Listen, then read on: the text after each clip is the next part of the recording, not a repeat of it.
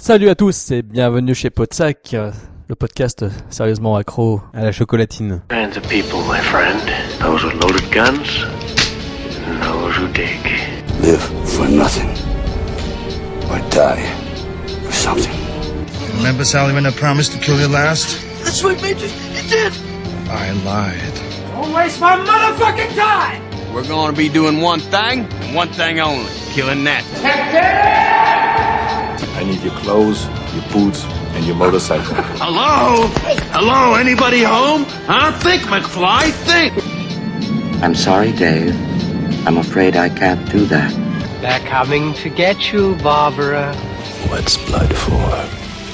If not for shedding. C'est Podsac, Podsac, Podsac, Podsac, Podsac, Podsac, Podsac, Podsac, Podsac, Podsac, Podsac, Podsac, Podsac, Podsac. Si le générique de Podsac est aussi formidable, c'est grâce à Thibaut Turca, parce que Thibaut Turca est à la maison. Et comme d'hab, Bonjour. voilà, bonjour Déjà. Thibaut. Oui, pardon, bonjour. Bonjour à tous. Bonjour mon Thibaut. Bonjour à tous. Quel plaisir d'être sur le retour de vos antennes. C'est vrai Ça fait longtemps Une éternité. Bah maintenant apparemment euh, Tony est revenu. Hein Eh oui. A piqué, ma place. Bah, en même temps, Any Given Film est revenu aussi, alors... C'est euh, pas faux. Vous êtes un peu notre euh, nouveau concurrent. euh, Je suis désolé. Mais bon, voilà. Vous marchez sur notre territoire. Écoute, il y a un maître et un padawan. Après, à toi de savoir qui est qui. Eh ben, je suis Obi-Wan. Non mais ça me fait très plaisir de revenir, euh, notamment chez toi et en plus euh, sur les antennes de Podsac. Très calme. Là, nous l'enregistrons. euh, euh, D'habitude, quand je suis chez toi, nous enregistrons le matin. Nous sommes un peu excités. Nous avons envie de nous euh, nous chamailler comme ça euh, sur l'antenne. Là, c'est calme. Là, c'est relax. Là, c'est vraiment, c'est les vacances. euh, faut se calmer. Aimons-nous les uns les autres, disait euh, un homme barbu. C'est moi. Parce que j'ai la barbe. Ah, Putain, il me fatigue déjà. Je n'en peux déjà plus de ce mec. Je n'en peux plus. Il est une pas semaine. drôle. Une Ah, semaine. bah, bah, bah. Une semaine longue et fastueuse, pleine de belles surprises et des mauvaises. Mais effectivement, on a décidé de faire un podcast. Alors, au début, Thibaut, il voulait vraiment une thématique particulière et en fait, on s'est laissé aller au fil du vent, au fil de l'été, au fil de la chaleur qui est annoncée. Et on s'est retrouvé à euh, mater des films, euh, un coup sérieux, un coup pas sérieux, un coup un peu plus sérieux. Puis on s'est dit, allez, en deuxième partie de soirée, il faut se mater un film un peu plus léger, bah, qui correspond un peu au bordel qui est, euh, que sont les éplats. hein. C'est-à-dire, euh, ça a toujours été mon but euh, de proposer des films qui soient totalement différents les uns des autres. J'ai un tellement bon souvenir de l'émission Les 12 travaux de Podsac. À chaque fois, on le mentionne. Ah, mais celui-là, je l'adore. Celui-là, je l'adore. Et je me suis dit, là, il faut un épisode pareil avec plein de films. Et c'est plus les 12 travaux, c'est la fête du cinéma chez Podsac. Alors un énorme choix, hein. il y a de tout, vous allez voir, il y a de l'heroic fantasy, il y a du film, il y a du buddy movie, euh, il y a du post-apo, il y a de la comédie franchouillarde, poète poète, euh, il y a du film du vigilante, euh, il y a de tout. Et ce, et le concept des tous travaux de Podsac, il me semble, était à deux exemples près, à un Ninja Turtles 2 de près, que c'était que des recommandations. Et là, on peut dire que c'est quasiment que des recommandations. C'est aussi ça. Ah oui. Non, non, là, il y a vraiment des choses que l'on vous conseille absolument et on fera tout pour vous convaincre de les voir. Alors, avant de démarrer cette émission, je me permettrai deux petits apartés, enfin trois petits apartés. Alors, le premier, en fait, tout simplement, euh, il faut mentionner quand même la sortie du brillant film de Robert Altman, Trois femmes, donc sorti en Blu-ray chez nos amis du chat qui est sauvage. Vous savez, c'est Whiteside, cet éditeur courageux qui fait de très très belles éditions. Et là, ils, sont, ils ont sorti une très belle édition euh, Digibook, euh, un très beau package pour ce film qui est très particulier de Robert Altman. Alors je vous cache pas que c'est un film quand même qui s'adresse à un public un peu particulier. C'est un film très proche de Lynch, il est assez onirique. Euh, pour avoir pu le voir, c'est un film très particulier et c'est vrai que ce n'est pas tous les publics. Hein, c'est un film qui dure deux heures, euh, qui se déroule dans un dans une sorte de d'EHPAD, hein, c'est-à-dire une sorte de maison médicalisée euh, pour des personnes âgées. Euh, Sissy Spacek débarque euh, pour être une nouvelle jeune employée infirmière. Elle se fait former par euh, euh, bah, l'actrice euh, Shelley, Duval et euh, la relation entre les deux femmes devient assez intime, assez particulière. Il y a une sorte de, de jeu de fascination et en même temps de jeu d'onirisme, c'est-à-dire qu'on ne sait plus dans quelle réalité on se situe et dans quel fantasme on se situe. Il y a ensuite, évidemment, comme le dit le titre, euh, une troisième femme qui, elle, a moins d'importance sur euh, dans le film, si ce n'est que c'est peut-être par elle que toute la narration se fait. Alors c'est un peu particulier. On est très proche de Mulholland Drive de David Lynch, euh, sans euh, les complexités et les côtés tordus de David Lynch, mais c'est un film qui fait beaucoup penser à ce cinéma-là. Donc c'est une très très belle sortie chez Whiteside. Pour ceux qui sont curieux du cinéma de Robert Altman, qui est un qui pour le coup est un film euh, totalement à part dans sa filmo, hein, c'est-à-dire qu'on est quand même euh, dans un film assez surprenant. Et donc euh, bah, je vous le conseille si vous êtes vraiment curieux c'est une très belle édition très très beau package ils ont vraiment fait un sacré boulot de restauration. En plus le Blu-ray est magnifique donc et les bonus sont aussi passionnants. Il y a une analyse du film par une brillante jeune femme dont j'ai oublié le nom malheureusement mais qui fait une très bonne analyse du film qui est très intéressante. Et donc voilà c'est une très très très bonne édition. Donc bravo Whiteside. Ensuite chez nos voisins Ouais, parce que vous savez, je suis proche euh, de Rimini, euh, proche d'Evreux. Euh, Rimini Édition, en fait, a sorti il y a peu Happy Birthday to Me, qui est un slasher très sympa, très fun de Jackie Thompson, avec pour actrice principale bah, une des héroïnes de la série La Petite Maison dans la Prairie. Donc un slasher qui est assez particulier parce que, alors, déjà d'une part, son affiche est culte parce que c'est un mec qui se prend un shish kebab, une brochette dans la bouche, donc ça fait un peu rire et alors que c'est un film sérieux. Et euh, il est culte aussi parce que euh, bah déjà il a une durée qui est surprenamment longue. C'est-à-dire qu'en fait il dure 1h50 donc pour un slasher c'est assez surprenant. Qu'il dure aussi longtemps. On n'était pas encore dans les scrims qui duraient presque 2 heures mais voilà c'est généralement c'était 1h30 1h35 1h25 et là 1h51 et euh, c'est un slasher qui qui est assez fun à suivre. Moi je l'aime bien. Euh, il était sorti chez les anglais de Indicator Series euh, avec pas mal de bonus intéressants. Là c'est Rimini Edition qui les ont sorti qui l'ont sorti dans un un package euh, très très charmant, très joli aussi, qui, a un petit côté greenhouse, donc euh, c'est assez fun. Et ce qui est sympa aussi, c'est qu'en bonus, vous avez un documentaire sur le slasher, qui est le documentaire de Callum Waddell, qui est un spécialiste anglais du slasher. Et le documentaire s'appelle euh, Slash and Dice, et il est super, c'est un excellent documentaire. Donc en fait, ça fait un très très bon module au film. Donc d'une part, le film est fun, pour peu qu'on aime les slashers 80s, hein, il est pas ultra gore, mais il est assez marrant, puis il y a un twist, un wood unit qui est assez fun à suivre et notamment le final est un peu what the fuck mais c'est très rigolo si on aime le côté Scooby-Doo euh, de certains slashers 80s. Euh, et puis voilà, il y a une certaine dynamique. Euh, voilà, après le voilà, c'est ça les défauts du slasher évidemment. Il faut s'attendre à un film un peu longuet entre les meurtres avec des personnages pas forcément approfondis, mais ça fait le charme du genre. Donc si on aime le genre, c'est une pièce à avoir dans sa collection. Et donc euh, voilà, donc très très très très belle idée de, la part de Remedy de l'avoir sorti. Et en plus, euh, il est annoncé chez eux euh, vers la fin de l'année Prom Night, donc le bal de l'horreur de Paul Lynch avec Jimmy Lee Curtis, qui est donc un slasher qui est euh, c'est pas le meilleur slasher du monde, mais c'est un slasher qui est quand même euh, qui est sympa. Enfin, ça fait plaisir de le voir sortir parce que c'est un slasher qui jusqu'à présent était introuvable. Enfin, en tout cas en France, pour le trouver euh, en, édition DVD, Blu-ray, fallait courir quoi. Hein, c'est comme le meurtre à Saint-Valentin de George Miyalka. Il n'existe aucun Blu-ray digne de ce nom contenant la version intégrale. Et ici, donc voilà, il sort Prom Night à la fin de l'année. Donc bravo encore une fois Rimini Edition parce que c'est cool, franchement, de sortir celui-là. Et en plus, ils le feront dans un même package, un peu façon Grindhouse. Donc je trouve ça très joli et c'est super de leur part de le Ensuite, on revient juste une dernière fois sur Whiteside parce qu'ils ont annoncé, euh, il faut quand même le dire, la sortie le 17 juillet prochain en version restaurée, en VF et en VOST, en salle ainsi qu'en, bah, en vidéo. Euh, bah, tout simplement le diptyque culte de Fritz Lang, euh, Le Tigre du Bengale et Le Tombeau hindou donc euh, des films de, des années 50, hein, euh, mais qui sont quand même considérés comme de très très beaux films d'aventure. Et ils les sortent en version restaurée, euh, et donc si vous êtes fan de films d'aventure old school et que vous aimez les belles couleurs, voir Debra Paget, Paget pardon, faire sa danse en jolie tenue, ça vaut le coup d'œil et surtout sur grand écran. Donc c'est un film familial. En plus, vous pouvez le voir autant en VF qu'en VO si voilà vous voulez le voir avec les enfants.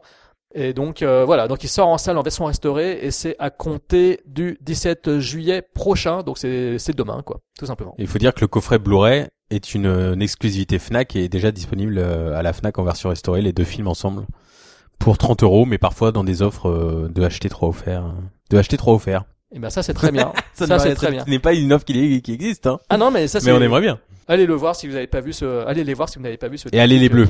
Voilà. Et puis je pense que Anton, euh, Antoine de Potsac euh, reviendra certainement dessus parce qu'il adore ces films et je sais qu'il voudra en reparler. Donc voilà, on parlera euh, dans une prochaine émission de, des sorties de Chucky, euh, du dernier Chucky, parce qu'on a été le voir en avant-première et merci donc euh, pour la Projo Presse. Merci déjà vu. Merci Marion de nous avoir fait intervenir cette projection presse publique avec youtubeurs, instagrammeurs et tout. C'était super cool. Et super ambiance au cinéma, au Gaumont Opéra. C'était une super soirée. Et puis euh, voilà, le film, euh, on en reviendra dessus parce qu'avec Thibaut et Gilles Dacosta, nous ferons un complément de l'ETF spécial Chucky pour parler de ce nouveau segment ensemble. J'en dirai pas, j'en dirai rien ici pour pas vous euh, spoiler mon avis, mais on fera une émission complémentaire avec Gilles de Split Screen et Thibaut de AGF qui est ici présent ce soir euh, pour faire un retour sur ce, sur ce nouveau segment. Et oui, je suis encore là malgré ce, ce monologue. C'est pas un monologue, c'était juste pour faire des petites annonces, c'est Podsac. Et ben moi j'ai deux coups de cœur Ah, euh, aujourd'hui. vas-y. Donc euh, avant de parler de tout ça, c'est qu'on, je sais qu'on va pas parler des films parce que je les ai regardés sans toi, mais je voudrais euh, faire un big up à Wes, là-haut dans le ciel, Wes Craven, parce que j'ai redécouvert et je me suis euh, repris une claque avec le sous-sol de la peur, qui est disponible chez Arrow en Angleterre et chez Universal en France. Et qui est un film génial qui a inspiré toute cette nouvelle vague un peu euh, du cinéma d'horreur social populaire actuel avec la sortie, euh, c'est un film qui fait beaucoup penser à Us de Jordan Peele, qui est un film assez génial. Et le sous-sol de la peur est vraiment un roller coaster incroyable que je vous invite. Il y a beaucoup de twists, beaucoup de découvertes, beaucoup de surprises. Je vous invite à le voir sans rien regarder sur le film si euh, le film est préservé euh, pour vous, ou à le redécouvrir si vous l'avez vu euh, il y a déjà bien longtemps, parce que c'est assez euh, exceptionnel. Et, euh, et j'ai vu pour la première fois Shocker que j'ai toujours confondu avec Mort sur le grill. Donc si vous écoutez l'émission de podcast de Podsac spécial Wes Craven, dites-vous que quand Thibaut parle de Shocker, en fait il parle de Mort sur le grill de Sam Raimi. Voilà. Bravo, si je dis quelque chose sur Shocker, mais je ne me souviens plus. Mais en même temps, euh, voilà, on peut pas m'en vouloir. Et Shocker, euh, j'avais très peur de le voir parce que euh, les critiques sont pas très bonnes et euh, la réputation du film est pas exceptionnelle. Mais euh, j'ai passé un bon moment avec euh, notamment une première heure euh, assez géniale. Après le film dure 1h50 donc c'est un peu longuet, mais euh, très surpris par Shocker, agréablement surpris et Wes Craven faisait vraiment euh, du bon boulot comme on Et dit. ça t'a fait quoi de voir Peter Berg, euh, acteur euh, tout jeune? Ah bah ça m'a rappelé euh, Kevin Dillon dans Le Blob. C'est-à-dire c'est des acteurs que tu n'attends pas euh, là où ils sont quoi. Alors on va démarrer, en fait on va on a fait décidé de montrer les- de parler des films dans le sens de visionnage. Donc on les présentera euh, hein, chacun son tour euh, On a 11 films. 11 films. Hein, c'est c'est bien le chiffre 11 c'est bien c'est un chiffre impair c'est pour euh, enquiquiner notre ami Vincent Lecroc qui ne supporte pas des chiffres impairs. Nous allons démarrer tout simplement par Darl Invincible. Alors Darl Invincible c'est une affiche que j'avais chez moi une belle affiche 120 par 160 c'est un film que j'ai toujours voulu voir euh, un film de Don Coscarelli le papa de la saga des fantasmes hein, et puis de John Dies at the End euh, et voilà donc c'était quand Et même Booba Otep, merci. et Booba Hotep, justement, je cherchais le titre, mais j'avais la, j'avais la momie en tête et j'avais pas Booba Hotep en tête. Euh, C'était très pénible. Donc, euh, Don Cascarelli, quand même, euh, pas n'importe qui. Euh, Beastmaster, son deuxième film, hein, et donc il a tourné après Fantasme. Et euh, c'est un film que j'avais toujours voulu voir. Et j'avais maintes fois euh, dit à Thibaut ouais faudra qu'on le regarde faudra qu'on le regarde. En plus l'affiche elle est classe et tout. Puis Thibaut à chaque fois se, se moquait de moi. Il me disait non non ça- non ouais non ouais bof ouais bof. Et il y a quelques temps en fait euh, j'ai chopé le Blu-ray euh, espagnol et j'ai enfin réussi à le faire fonctionner parce que j'avais un problème, je sais pas pourquoi, j'avais un problème avec ce Blu-ray, c'est un truc très con. Quelle anecdote Ah mais c'est un truc de fou parce qu'en fait dites-vous Oh bien. Non mais si- dites-vous bien, cher auditeur, j'avais un Blu-ray chez moi qui correspondait à un film dont j'adorais l'affiche, que j'avais pendant un an jamais réussi à regarder, ce qui fait que je l'avais laissé de côté. Et d'un coup, il y avait un pote chez moi, c'était Anthony Darche, notre ami, notre ami comédien que tu connais très bien parce que tu l'as fait travailler dans tes longs métrages, n'est-ce pas? J'ai réussi à le mettre et là j'étais content, j'ai dit putain, j'ai réussi à le mettre ce film, c'est bon, on le regarde ensemble. Et ça a été une excellente session de visionnage. Donc j'ai adoré le film. J'en ai parlé à Thibaut, j'ai dit écoute quand t'es là, on le regarde. Bizarrement, il a accepté cette fois-ci. J'ai lancé le film et Thibaut sa réaction ça a été ah mais au bout de deux secondes de générique, ah mais c'est Beastmaster en fait. Parce qu'en fait, je lui parlais toujours de Darl Invincible. Et quand il a su qu'il s'agissait de Beastmaster, d'un coup, son petit cœur a fait un bond dans sa poitrine. Tout à fait, parce que euh, Darl Invincible, euh, le titre fait penser à l'un des nombreux nanars euh, sous euh, Conan euh, qui est né dans les années 80. Euh, bon bon nombre de films de Lou Ferrigno datent de cette époque et je n'avais pas fait le rapprochement avec Beastmaster dont j'entends beaucoup parler via Joe Lynch et Adam Green dans le podcast Movie Crypt qui est un podcast américain que je recommande chaudement sur Adam Green donc le réalisateur de Hatchet et Frozen et Joe Lynch le réalisateur du remake d'Abou Portant bientôt sur Netflix et de Everly et de Détour Mortel 2 Et ils ont un podcast ensemble parce qu'ils sont meilleurs amis. Et ils avaient eu euh, un épisode de Don Coscarelli. Et ils arrêtaient pas de parler de Beastmaster. Et en fait, euh, Don Coscarelli, c'est quelqu'un que j'aime bien. Mais euh, c'est vrai que j'avais pas fait rapprochement que c'était un film. euh, En fait, je confondais dans ma tête avec Q euh, de Larry Cohen. Et j'avais pas fait le rapprochement avec un film euh, d'heroic fantasy euh, d'art l'invincible. Donc voilà. Surtout que le film est très proche de Conan dans son dispositif, dans sa narration. Hein. Euh, voilà, ça commence, il est enfant. euh, on comprend qu'en fait, il est le fils d'un roi qui a été assassiné par un félon qui lui a pris, qui a pris la place du roi et qui l'a tué euh, pour essayer d'éliminer son fils. euh, sauf que son fils a survécu, qu'il a été élevé euh, dans un village, qu'il a grandi, qu'il qu'il a pris les traits en grandissant de Mark Singer, hein, qui est le héros de la série V, pour ceux qui se rappellent de la série de culte des années 80. Et donc euh, voilà, on commence avec ce jeune garçon qui devient un bel homme, euh, musclé, qui sait se battre. Après, le village est massacré par une bande de, de, de salopards, de méchants qui travaillent pour le roi félon, pour le roi méchant. Et euh, notre jeune héros euh, décide euh, d'aller destituer ce roi, de, le, de, de lui faire mal. quoi. En fait, il veut accomplir son destin de, de, de futur grand, grand Conan, grand euh, l'invincible, quoi, comme son titre l'indique. La seule particularité du film, c'est que euh, Dar, en fait, euh, au lieu d'être éliminé dans les façons classiques euh, de- de- du film de genre, on aurait pu penser qu'ils avaient qu'ils auraient voulu le noyer ou l'abandonner ou le donner à bouffer à des tigres affamés. Non, ils ont voulu en fait l'éliminer et le faire euh, sorte. Alors d'abord voilà, donc ils ont voulu éliminer la femme du roi, sauf qu'elle était enceinte donc de Dar. Mais pour éliminer Dar, ils ont fait en sorte que la mère en fait fasse une fausse couche. Mais une fausse couche bizarre, parce qu'en fait le bébé est sorti du ventre d'un d'une vache, je crois, c'est ça? Donc euh, il sort du ventre d'une vache, alors que la femme voit son ventre euh, d'un coup euh, disparaître, enfin son ventre de femme enceinte disparaître. Donc c'est totalement what the fuck.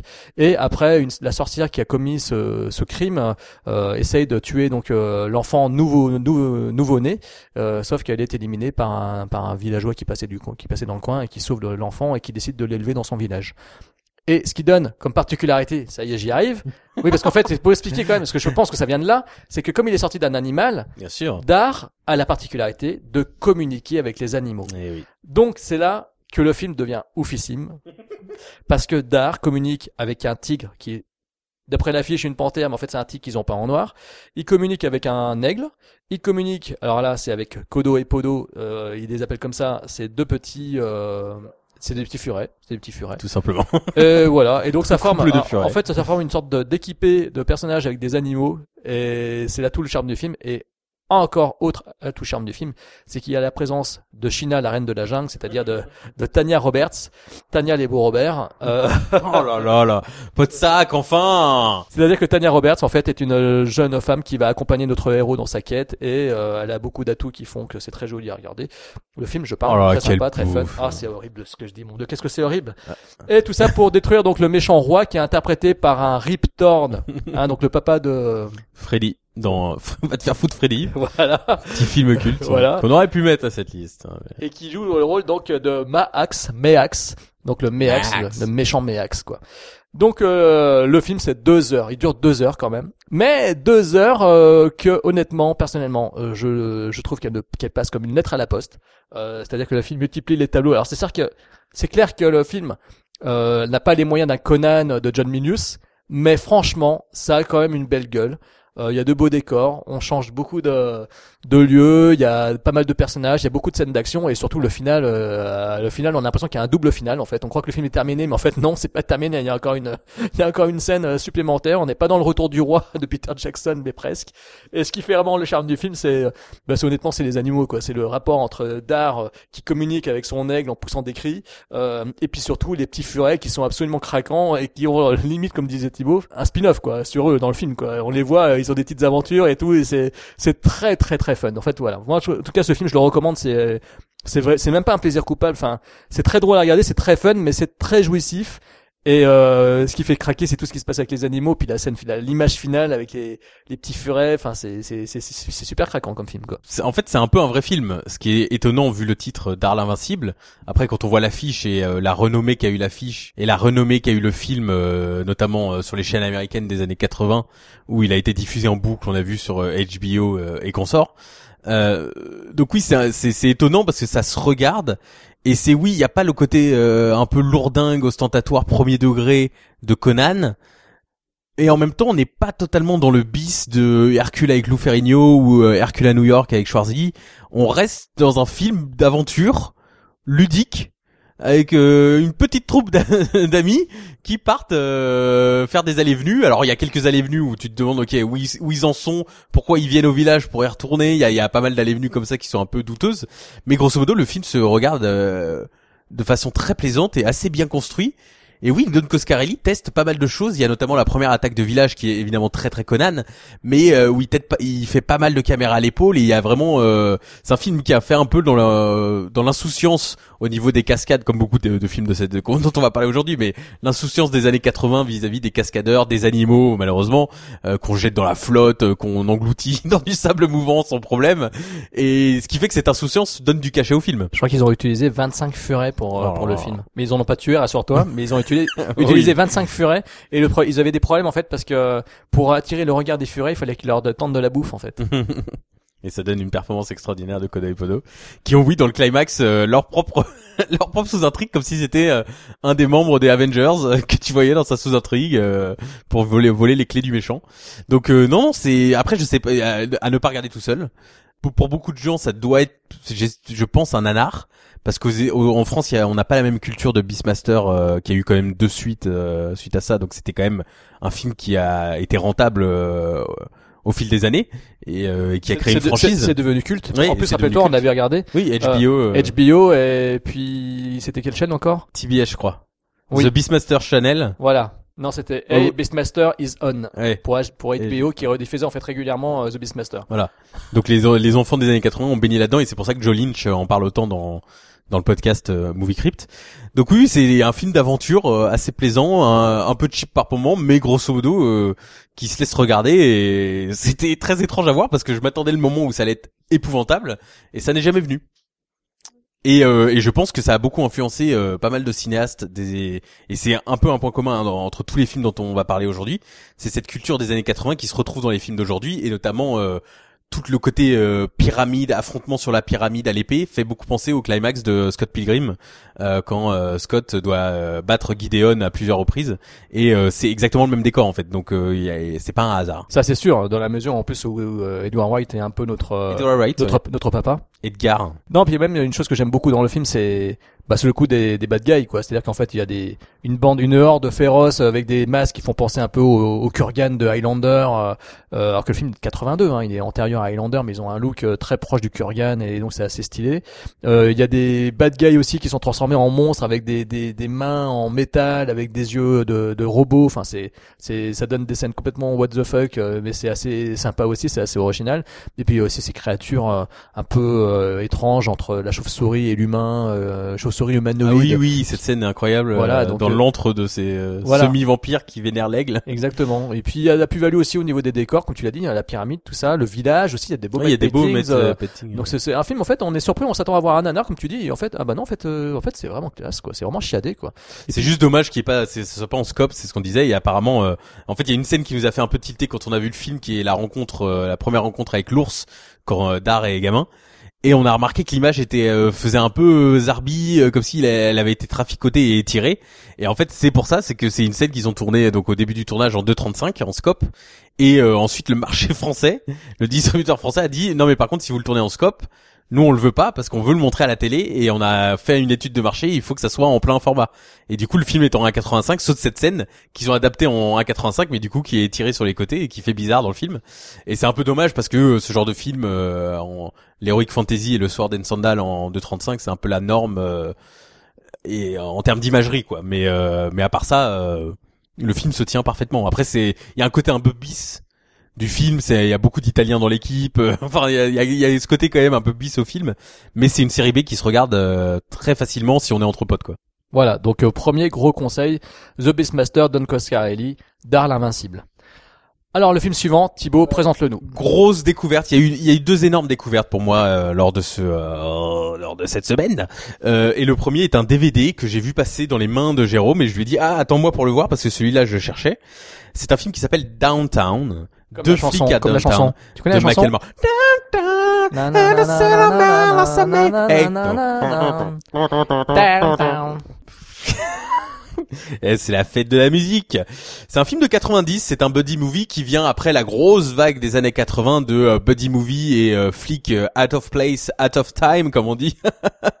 avec le flic de Beverly Hills, 48 heures, l'arme fatale et autres consorts. C'est le premier film qui est sorti de l'année 90, l'année magique de ma naissance. Année bénie par notamment Gremlins 2, un des meilleurs films jamais faits sur Terre. Je ne peux pas le contredire, j'adore Gremlins 2. Je l'ai vu en salle, ça veut dire qu'en fait quand t'es né, j'étais au cinéma.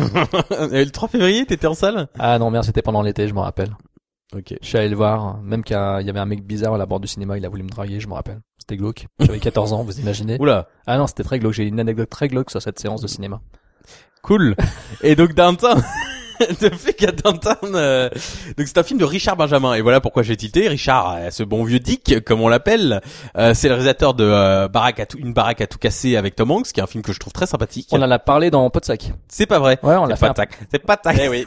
Pas On parle, des tac, bons- tac. on parle que de bons films, en fait, dans Podsac. hein. Ça m'étonnerait, vous avez parlé d'Escape Game. Et du coup, et et, euh, et il y avait, il a aussi réalisé City Heat avec euh, Burt Reynolds et euh, Oh donc avec euh, Burt Reynolds et Clint, et un euh, My Favorite My Favorite Year avec Peter O'Toole, qui est un film génial euh, sur euh, le show business, qui était son premier film, et pour les plaisirs coupables, My Stepmother is an Alien avec euh, Kim Basinger sublime et Dan Aykroyd qui est un film How Did It Get Made, le podcast euh, How Did This Get Made que j'aime beaucoup, qui commente euh, beaucoup de mauvais films. Sur lequel tu reviendras tout à l'heure, d'ailleurs. Euh, Peut-être trop bien. C'est un film écrit par un scénariste de TV qui s'appelle Nat Moldin, qui a euh, qui écrira plus tard Doctor Dolittle, euh, cette grosse bouse avec euh, Eddie Murphy. qui- Ah, je crois que t'aimais bien, moi. Ah le 2 Pourquoi le 2 Il y a un chalet, Ah.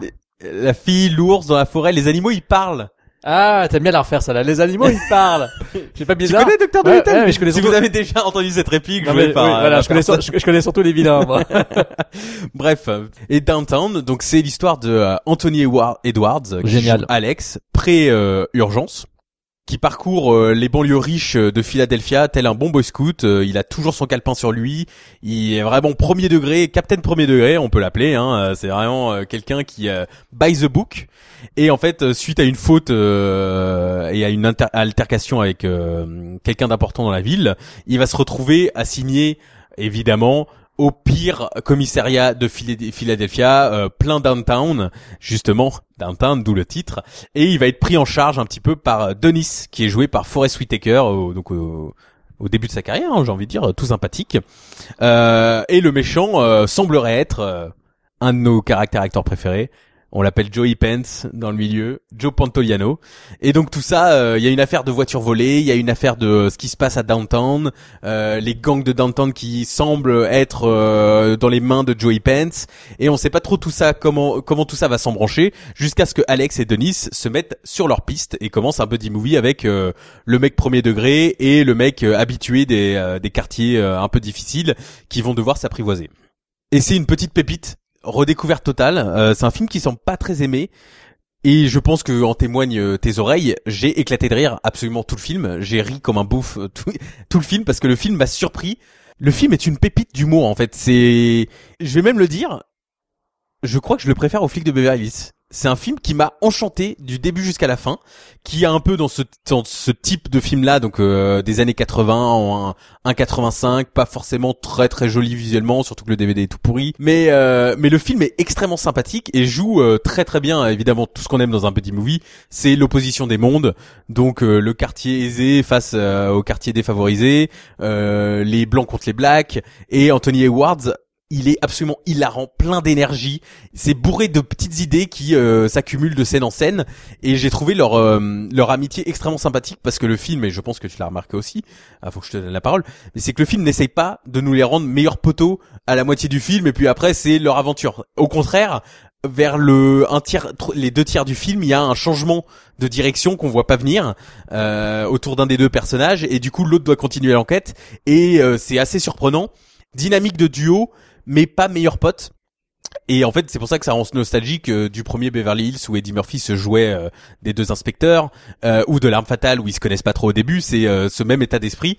Et pour autant, ils deviennent pas amis dans le film, même si les deux font des efforts l'un vers l'autre. C'est-à-dire qu'Alex se décoince un peu au fil de l'intrigue, alors que Denis se livre un peu et il y a une scène absolument sublime en termes de découpage et de jeu d'acteur à l'extérieur de la maison de Denis euh, lors d'une soirée d'anniversaire où il va se révéler un peu son passif euh, au personnage d'Alex et c'est une scène euh, ça, c'est l'avantage d'avoir euh, Anthony Edwards et Forest Whitaker, c'est que c'est une scène extrêmement émouvante au milieu de ce film euh, comédie sympathique des années 90 et c'est un film qui m'a très qui m'a complètement emballé avec un climax parfaitement jouissif, tout ce que tu veux voir dans le climax, c'est-à-dire euh, le, film échalonne euh, plusieurs seconds rôles et plusieurs intrigues en même temps. Tu dis comment tout ça va se recouper et puis le climax explose tout et va assez loin dans les payoffs euh, du reste du film. Donc c'était euh, très très sympa à voir. Il y a un second culte du lieutenant de Alex et Denis Downtown qui est joué par Art Evans qui est on fucking fire qui joue dans euh, Fright Night et euh, toi tu l'as reconnu de Die Hard 2 et qui est là mais euh, un fuck par seconde. Et euh, voilà c'est un film qui m'a complètement enchanté. Je trouve que c'est une très très bonne comédie policière qui devrait rentrer dans le panthéon de celle qu'on regarde aux côtés de 48 heures parce que c'est plus du côté quand même comédie de 48 heures et du flic de Beverly Hills et euh, j'ai trouvé ce film Downtown très sympathique. Bah, Thibaut a tout dit. Euh, c'est un excellent film, c'était une très belle découverte, hein, effectivement. Et euh, c'est un film qui est plein d'énergie. Alors c'est un film qui fête bientôt ses, ses 30 ans, c'est ouf quand même, parce que je le trouve hyper moderne en même temps. C'est un film qui est assez moderne, qui est euh, au niveau de la mise en scène et, et même, euh, j'ai l'impression que c'est peut-être le, le film de ben, Richard Benjamin qui est peut-être le mieux réalisé, le mieux shooté. J'ai l'impression que c'est le mieux, et le plus énergique. Après lui il a quand même une mise en scène très télévisuelle euh, ouais, mais dans dans ce- et tout ça c'est quand même Oui, justement, d'habitude, mais là, euh, je Oui, c'est vrai. Là, je trouve pas. Je trouve qu'il y a une énergie dans les scènes d'action, même le final est sympa. Ensuite, comme tu l'as dit, effectivement, le duo est surprenant parce qu'en fait, euh, euh, c'est un peu l'inverse du flic de Beverly Hills. hein. On est complètement dans une trame qui est, c'est la, trame en négatif. Hein. C'est pas le, le flic de Beverly Hills qui se dé, c'est pas le mec qui vient de la qui se retrouve à Beverly Hills. Là, c'est le mec qui vient de- des beaux quartiers qui se retrouve euh, dans les dans les pires quartiers. Donc, euh, il joue sur ce côté-là en négatif. Mais la dynamique euh, entre les deux acteurs est telle que effectivement on n'est pas dans un truc où tout de suite ils vont être potes à, se manger des merguez ensemble quoi. Il y a vraiment une dynamique au début, je trouve que enfin enfin Anthony Edwards qui joue excellemment bien, mais comme toujours de toute façon c'est un excellent acteur, euh, en prend plein la gueule pendant une grande partie du film. Euh, tant et si bien que quand il y a euh, vers comme tu as dit dans les deux tiers ce qui se passe, on est surpris et ce qui, ce qui fait que le film est encore plus brillant parce qu'en fait ça ça pousse certains personnages à se révéler encore euh, enfin ça les fait sortir en fait de leur euh, petit carcan habituel et je trouve le film encore plus fascinant et c'est un film qui joue aussi beaucoup sur les préjugés euh, qu'ils ont. Euh, et c'est très très drôle parce qu'en fait euh, le personnage d'Anthony Edwards qui est un blanc-bec qui se retrouve au milieu du ghetto euh, des ghettos et des blacks euh, qui en fait à la fin finit par dire bonjour à tout le monde à toutes les femmes qui sortent du bus pour aller travailler. Eh, salut Nicole comment tu vas Michel? Enfin et sous les yeux de Forest Whitaker qui est en mode what the fuck de ce qui se passe ça donne des scènes très très drôles. Et Anthony Edwards a une telle synergie dans son rôle face à Forest Whitaker qui est adorable qui, qui- qui est très émouvant en même temps Enfin, franchement, c'est vraiment un excellent film. C'est, pour moi, c'est le meilleur film de Richard Benjamin. Et pourtant, j'a- j'aime beaucoup The Money. Euh, j'aime bien The Money Pit, mais je trouve que ici, c'est, c'est, on est vraiment encore à un niveau au-dessus. Et effectivement, c'est même mieux que le film du Beverly Hills 1, je trouve. Euh, vraiment, je suis d'accord. pas l'aura culte euh, Ça pas l'aura culte, Murphy mais, Mais c'est euh, dommage parce que honnêtement, euh, voilà, pour les 30 ans l'année prochaine, si euh, il y a une édition collector qui veut bien se faire, euh, notamment chez notre ami Colin. euh, D'ailleurs, on en a pas parlé. Effectivement, notre ami Colin qui sort euh, son édition vidéo, enfin sa boîte oui, d'édition. Lionheart. Lionheart, hein, euh, donc euh, voilà. Colin, le gars des cabines, euh, il sort, il a sorti euh, récemment, enfin il veut sortir donc euh, Les Blancs ne savent pas sauter et prochainement Cyborg en Blu-ray. Donc euh, voilà, c'est une maison d'édition euh, nouvellement fraîche euh, qu'il faudra soutenir. On en reparlera dans Podsac et certainement dans Any Given Film. Mais là, euh, voilà, Colin, si jamais euh, Downtown, euh, je crois que ce film-là, il est pour toi. hein. donc film suivant. Alors c'est un film qui est culte des années 80. Euh, c'est un film dont j'avais longtemps entendu parler, que j'avais dans une édition DVD toute pourrie, que j'avais regardé une fois que je l'avais récupéré, euh, certainement dans, dans les kiosques. C'est donc euh, The Gate, euh, ou en français La Fissure de Tibor Takacs, donc réalisateur. Non mais tu déconnes. Non, ça s'appelle La Fissure en français? En français, c'est La Fissure. Anal? je suis désolé, Et mais c'est le titre euh, français. c'est une catastrophe C'était, The Gate, la fissure en version française. Oui, oui, puis l'affiche d'ailleurs était pas très très belle. Euh, donc de Tibor Takacs, réalisateur au nom surprenant mais qui est pourtant canadien, euh, qui est connu pour avoir fait évidemment The Gate euh, 2 euh, quelques années après, et puis surtout pour avoir eu euh, le Grand Prix euh, d'Avoria en 90 pour Lecture diabolique, Euh, donc voilà, qui est un, un des grands prix d'Avoria euh, les, les- plus mineurs. Hein, il fait partie de ces grands prix qui sont pas considérés comme des chefs-d'œuvre, donc qui, qui, qui est sympatoche, mais ça vaut pas effectivement The Gate qui est largement, qui lui est largement supérieur.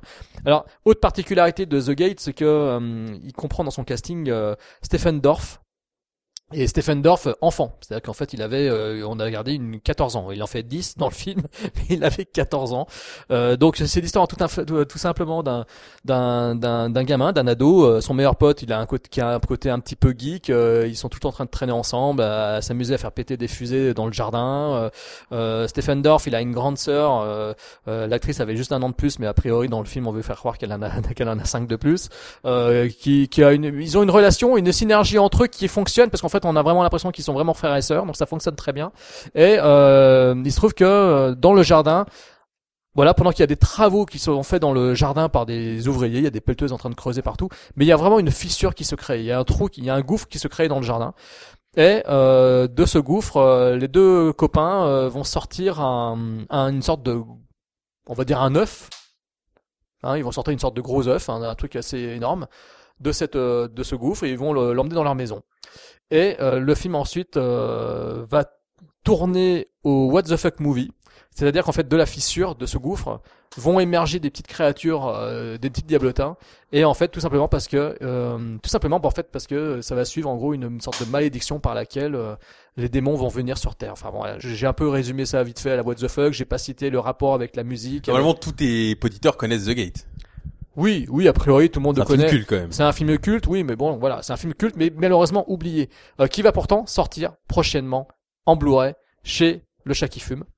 Parce qu'il sort, euh, il compte le sortir et c'est bien. Il est déjà sorti chez Vestron euh, Vidéo euh, avec euh, plein de bonus. Et je vous conseille, si vous avez l'occasion de le faire, de choper le Blu-ray de The Gate 1 et 2 que moi j'ai pris en Espagne, le Blu-ray espagnol, parce que c'est un coffret en imitation VHS qui est très très beau avec des trading cards.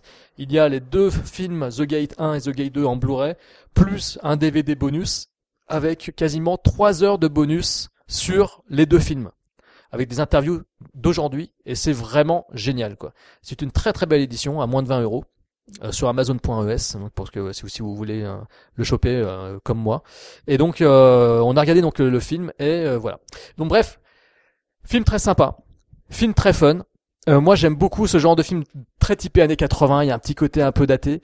Alors pour l'avoir vu une seconde fois avec Thibaut euh, je me suis rendu compte qu'effectivement euh, pour la, première moitié il y a des longueurs, c'est-à-dire qu'il y a beaucoup de, on attend un petit peu que ça se réveille, on attend un peu que ça se passe. Et des choses positives que je peux retenir de cette première moitié, c'est que j'apprécie beaucoup euh, le, le fait que là pour le coup, on a vraiment des gamins et on a vraiment, enfin, je trouve que les gamins sont crédibles dans leur amitié, dans leur rapport. Ils ont un côté un peu tête à claque. Euh, Stephen Dorff, euh, il peut être agaçant comme un petit frère peut être agaçant, t'as envie de lui mettre des tartes. Euh, la grande sœur qui a un côté un peu son mon petit frère, j'ai envie de pas, j'ai pas envie de m'en occuper, j'ai envie d'être avec mes copines, mais finalement ça reste comme mon petit frère et je suis attaché à lui. Je trouve que la relation fonctionne bien et il faut attendre effectivement les trois quarts d'heure du film pour que d'un coup ça parte en vrille. Mais alors là, honnêtement, c'est vraiment trois quarts d'heure de, de, de ride, je dirais pas ride de film d'horreur, mais presque quoi. C'est-à-dire qu'on plonge vraiment dans euh, dans le film euh, euh, d'épouvante, euh, horrifique, avec des créatures en stop motion qui sont franchement euh, réussies. Il y a vraiment des moments où on est là euh, devant les effets spéciaux, on se dit ouais c'est pas un film pété de thunes, mais ça a quand même une sacrée gueule. Il y a une grosse énergie qui se déploie dans ces trois derniers quarts d'heure. Surtout que c'est en, c'est en huis clos, alors ça aurait pu être quand même complètement raté, mais mais ça fonctionne totalement. Ça fonctionne totalement. Il y a une énorme générosité, il y a beaucoup de générosité dans ce qui se passe et ça n'arrête jamais. À ce moment-là, ça n'arrête jamais. Le, film est lancé et ça ne s'arrête plus.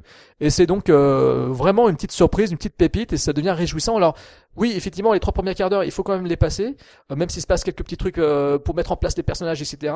Mais euh, le feu d'artifice qui est non-stop des trois derniers quarts d'heure euh, valent, valent vraiment le détour. Donc euh, font de ce The Gate un film vraiment recommandable et vraiment fun, vraiment sympa. Et c'est vraiment une petite pépite des années 80. C'est très typé old school, mais qu'est-ce que c'est bien, bon sang, qu'est-ce que c'est bien quoi. Évidemment, je connaissais le film de réputation de par son affiche avec euh, deux petits yeux rouges et des mains qui sortent à gripper la surface, même si ça n'a pas vraiment de rapport avec les créatures que l'on voit dans le film, entre guillemets.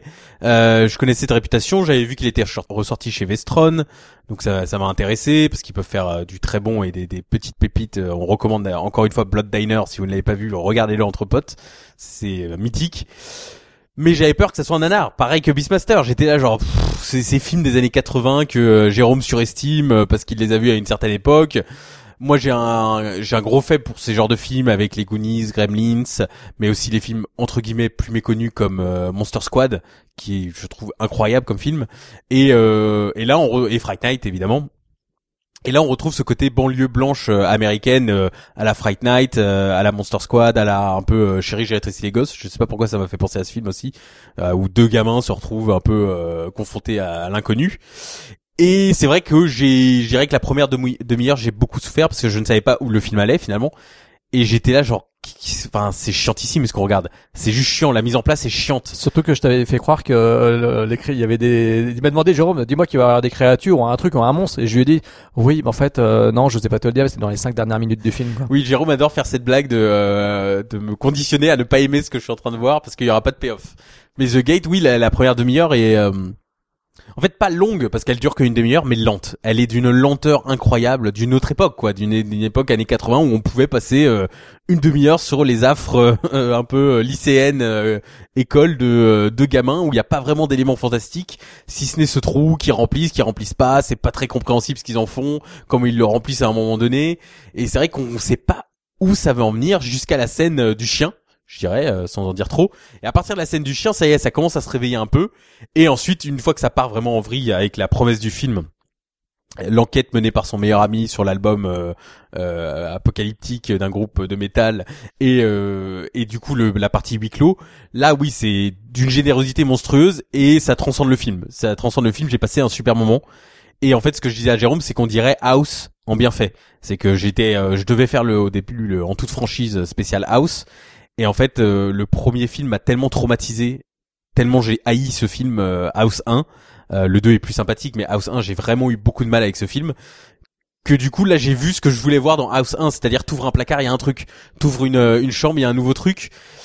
Et ça veut pas dire que c'est des mini-aventures et qu'il se passe rien, c'est juste que l'énergie fait qu'à chaque fois, les personnages euh, ne peuvent pas échapper à ce qui est un peu comme dans Poltergeist, les personnages euh, sont envahis partout.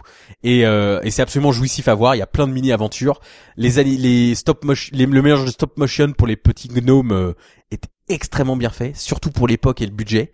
J'étais là genre putain c'est mieux fait que certains effets qui ont été faits plus tard dans les années 90 en stop motion. Il y a un face à face étonnant avec le bad guy du film disons qui fait beaucoup penser aux affrontements euh, notamment euh, de euh, Joey et du monstre dans Super 8. Euh, c'est-à-dire une scène très touchante au milieu de ce film What the fuck et ça m'a beaucoup ému comme scène, j'ai trouvé ça très touchant. Surtout que le film ne va pas du tout là-dedans après mais il y a un côté oui passage à l'âge adulte évidemment euh, le film est une thématique le- comme sur ça c'est-à-dire euh, le petit frère qui fait chier sa sœur qui doit passer à l'âge adulte qui n'a pas envie trop de responsabilités euh, il a envie de penser aux fusées et à rien d'autre et à faire des conneries. Et en fait c'est lui qui doit passer à l'âge adulte et euh, et c'est aussi une histoire fraternelle qui est assez euh, bien foutue je trouve où la sœur du coup dans la première partie du film rejette complètement son frère et puis plus l'horreur avance plus ils sont obligés de faire équipe et euh, le duo marche super bien Stephen Dorff et l'autre sont- les trois acteurs disons gamins sont euh, très efficaces et oui, c'est un film, euh, encore une fois, je suis désolé, pas un nanar. ça me fait un peu chier de le dire, j'aurais adoré le dire. Je sais pas si je le reverrai de sitôt, euh, ou en tout cas en faisant un double feature avec le 2 et les, bonus, etc. Mais euh, je le recommande si vous, l'avez- si vous êtes passé à côté, ou, euh, ou en tout cas bravo à ceux qui ont soutenu ce film euh, pendant de nombreuses années. Eh bien, à sortir chez le chat qui fume euh, à la rentrée prochaine. Le film suivant, c'est Thibaut qui va nous le présenter. Nous sommes en 1994. Le cinéma d'action a passé la deuxième, comme on peut dire, avec notamment Die Hard, Terminator 2 et Speed, imminent, quasi imminent, la même année. Charlie Sheen a fait son Speed. Topper Harley, évidemment, de Hot Shots, qui est un acteur que, oui, je n'arrive, je, je- c'est un de ces acteurs où, bien que ses frasques m'ennuient, euh, récemment, m'ennuient et que je déteste mon oncle Charlie, c'est un des cinq acteurs cultes de mon enfance avec mon frère. Euh, Hot Shots 2 était l'un de mes films préférés quand j'ai grandi. J'ai grandi avec la série Spin City où euh, il a remplacé Michael J. Fox euh, à la tête de cette série. C'était bien d'ailleurs, j'ai pas regardé. J'adore Spin City. Ah mais quand euh, ça a été Ah remplacé. oui, Charlie, j'adorais Charlie. Ah, il était très bon dans Ah oui, il était très bon. Il est hilarant. Il est hilarant, ce Charlie Sheen. Et évidemment, euh, quelques rôles cultes, euh, notamment dans La Relève, euh, Young Guns euh, et Tutti Frutti. Et euh, un caméo, l'un des meilleurs caméos de l'histoire du cinéma dans euh, la folle euh, journée de Ferris Bueller, évidemment. Et en 94, il fait un film d'action, son drop zone, on peut dire, Terminal Velocity, qui n'a pas été retraduit en France. Euh, Terminal Velocity, c'est un film de Deran Sarafian, qui est euh, notamment le réalisateur de Coup pour Coup, avec JCVD. JCVD qui s'infiltre en prison, et à tout le monde dit Hey, I'm Burke. C'est là-dedans qu'il y a le marchand de sable? Bien sûr. Et il a aussi fait Gunman avec euh, Totov, euh, qui a l'air très sympathique. Deux doigts sur la gâchette pour Deux le titre français. Et c'était un, un buddy movie avec euh, Melvin, euh, Mario, euh, Melvin ou Mario Van Peebles je sais Mario, je crois. C'est Mario, Parce parce que Melvin, c'est le père. est- Ouais, c'est le papa. Il commence à taper là. Oui, oui, oui, c'est le papa. Et c'est un film surtout écrit, Et, et attends, d'ailleurs, Melvin, il joue dans Terminal Velocity. bien sûr. Et euh, c'est un film écrit par David Towie. David Towie. Ah, Alors, ce- alors, attends, je t'arrête, excuse-moi de t'interrompre. Mais un film qui se passe dans les hauteurs avec un, un scénariste qui s'appelle David Touaille, trop haut, moi je trouve ça génial. Je ne sais pas comment ça se prononce, remarque. Towie, euh, qui est évidemment le créateur de Riddick, mais qui a écrit bon nombre de films, euh, surtout dans les années 90-80, qui a écrit Warlock, qui a écrit Critters 2, qui a écrit euh, Le Fugitif l'année d'avant, euh, qui a écrit euh, Waterworld, qui a écrit À armes égales, et qui retrouvera Charlie pour The Arrival, euh, qui est un très sympathique film de SF avec Charlie vu. Sheen Jamais vu qui a un book. Très sympathique. Terminal Velocity, je dois citer le chef opérateur du film qui est apparu au générique et j'ai dit ah lui c'est un bon.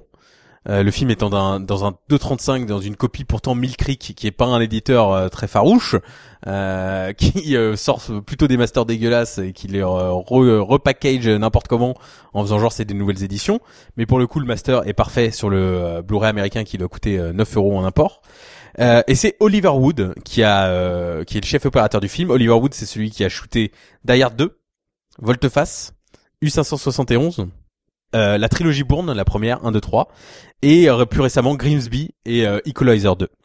Euh, donc c'est un sacré, euh, c'est un vieux de la vieille, hein, comme on l'appelle, et Step Brothers aussi, qui qui, oui, qui touche à tout. Terminal Velocity, donc c'est Charlie Sheen qui joue euh, un instructeur euh, de saut en parachute, euh, un peu euh, un peu casse-cou hein, comme on dit, qui a des points en moins, qui est un peu dans le dans le radar des autorités parce que euh, il casse pas mal de règles et il fait pas mal de conneries. Et euh, un jour, une belle blonde toute naïve, Natasha Kinski, se présente à lui et prétend vouloir faire un- une chute en parachute, donc euh, demande une formation express. Ils vont dans les airs, bim bam boum, et là, malheur malheur, la pauvre euh, Natasha Kinski heurte le sol. Son corps heurte le sol, et là, Charlie Sheen se retrouve accusé euh, évidemment euh, d'homicide involontaire et va devoir résoudre cette enquête. Euh, cette enquête qui va le mener à bon nombre de caractères acteurs profondément cultes, euh, en tête James Gandolfini et Christopher McDonald, et donc Melvin Mom Peebles dans un petit rôle. Euh, c'est un film incroyable, c'est une pépite du cinéma d'action. Regardez ce film. C'est, je suis halluciné en fait que ce film soit passé sous mon radar ou soit euh, moins connu que Passager 57 ou Drop Zone, qui sont pour moi pas pas super bons. Ils sont pas au niveau. Hein. Honnêtement, ils sont pas au Oui. niveau. hein. Terminal Velocity, c'est un film d'un faiseur qui sait ce qu'il fait, euh, euh, shooté par un mec qui est incroyable, qui a maximum trois fonds verts qui ont un peu mal vieilli, mais qui est sinon un film de chute libre au niveau de Tom Cruise de ce qu'il fait euh, dans, dans ses films et notamment dans Fallout. C'est incroyable en fait, c'est c'est c'est c'est une claque, c'est une claque du cinéma d'action si on aime évidemment le cinéma d'action, Speed, Die Hard et tout ça. Mais c'est une claque en fait, c'est une pépite et je n'aime pas du tout la condescendance que les gens ont avec ce film en ligne parce que j'ai trouvé le film surkiffant. Et en fait, c'est ce qu'on se disait tout le film, c'est que Charlie Sheen fait ce qu'il est fait de mieux dans ce film. Il est on fire, c'est-à-dire qu'il fait n'importe quoi. c'est Topper, Harley, Natasha Kinski qui joue un peu l'agent secret, euh, l'agent infiltré qui doit euh, résoudre une enquête d'or russe euh, qui traverse les pays dans un avion secret.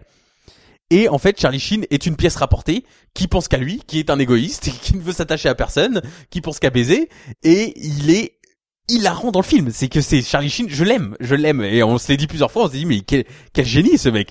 Mais en fait, si vous aimez la nouvelle personnalité de Tom Cruise, en particulier dans Edge of Tomorrow et La Momie, c'est exactement le même genre de personnage, poisson hors de l'eau, qui est un boulet, mais transcendé par l'humour comique de Charlie Sheen et euh, le découpage technique irréprochable euh, de Deran Sarafian, qui euh, avec ce film fait son chef-d'œuvre, hein, j'ai envie de dire, mais qui est vraiment on fire dans ce film. Ça a une graine de film culte qui ne va jamais être redécouvert parce que ça sort dans des petits éditeurs, qui a Charlie Sheen et une affiche un peu, tu te dis oula, qu'est-ce que c'est que ce thriller des années 90 Mais c'est un film bourré d'inventivité, euh, très humoristique et qui vaut surtout pour ses cascades de chute libre où c'est vraiment un caméraman et euh, évidemment deux cascadeurs qui font du saut en parachute euh, et qui font des cascades euh, avec des voitures, avec euh, des chutes libres où il n'y a pas de parachute et tout est fait devant la caméra et donc en fait c'est un film qui n'a pas pris une ride. Alors, j'ai envie de dire que pour l'instant, le mot d'ordre qu'il y avait dans tous ces films qu'on a regardés, c'était la générosité. Et là encore, on est en plein dedans. Pour avoir revu Passager- Passengers 57 et Drop Zone euh, ces derniers mois, euh, effectivement, Terminal Velocity, c'est vraiment celui qui se, qui se démarque du lot et qui se révèle nettement supérieur aux deux premiers. C'est un film généreux, mais alors énergique, de la première à la dernière image. Euh, on ne s'ennuie pas une seconde, le rythme va à une vitesse folle, porté par un, un duo improbable, parce que effectivement Nata Sakinski en agente du KGB, espionnage russe, etc., et Martin Sheen qui est en fait un trublion, qui est un peu chieur, un peu chiant, et qui vient l'enquiquiner et s'infiltrer dans, l'enquête, et qui mène son... En fait, il mène... euh, il met c'est le grain de sel quoi en fait hein. c'est le mec qui vient foutre le bordel alors qu'en fait il devrait pas s'en mêler quoi il continue à insister lourdement et il se retrouve mêlé à cette intrigue et euh, porté dans le feu de l'action euh, sur les épaules de Natasha Kinski qui interprète un personnage quand même de femme forte ce qui est quand même en plus pour l'époque super surprenant Bon, c'est post Terminator 2, euh, Oui, Sarah mais- Connor. oui mais c'était pas euh, souvent oui mais c'est dans les bunny movies des films d'action comme ça c'était pas oui, souvent qu'on voyait Tu t'attends pas à ce que on- ça soit elle qui, euh, on voit qui souvent l'intrigue. Voilà, on voit souvent l'hôtesse de l'air, euh, Alberi, euh, enfin des, des, des meufs qui sont plutôt mises euh, de côté de l'intrigue et c'est le mec qui porte le film euh, de l'action quoi. Et là justement c'est pas trop le cas quoi. Lui il est il est il la suit et il est entraîné par elle et ça donne donc un- en fait un duo qui est plutôt qui fonctionne très très bien. L'intrigue est super sympa, l'intrigue est fun, l'intrigue est prenante, euh, on se fait un petit peu avoir, il n'y a pas forcément des twists incroyables mais on se fait quand même mener par le bout du nez. C'est un très bon MacGuffin. on n'est pas loin d'un MacGuffin à la frantique euh, de Roman Polanski, euh, avec des scènes d'action de ouf en plus, comme tu l'as dit, il y a des cascades de dingue. hein. Toute cette partie finale euh, de chute libre où il faut se libérer d'une bagnole, d'une voiture. hein. Il y a un personnage qui est dans une, qui est coincé dans une voiture, qui est en train de, de faire une chute libre d'un avion, et il faut délivrer la personne pour s'échapper de la voiture avant qu'elle s'écrase sur le sol. Euh, cette cascade, alors c'est celle que qui avait été pitchée euh, au travers des trailers, etc. euh, du film mais elle vaut son pesant d'or quoi. Si vous avez même vu euh, un photogramme du film, c'est pas grave. Euh, Matez le film rien pour cette scène, c'est juste hallucinant. Cette séquence, mais c'est pas la seule. Hein. Il y a plein d'autres scènes du film qui sont vraiment excitantes et qui sont euh, euh, tétanisantes et d'une super bien réussies. On est vraiment pris dedans alors qu'on sait très bien quelle va être l'issue, mais c'est vraiment du très grand art. Et venant d'un mec qui a fait effectivement euh, grosse série B d'action jusqu'à présent, ce film mérite euh, d'être une fois de plus édité par un éditeur français courageux tel que Lionheart. Euh, Colin, euh, salut. Euh, Si tu pouvais éditer aussi Terminal Velocity, ça serait bien. Euh, non, parce que franchement, ce film est vraiment vraiment excellent.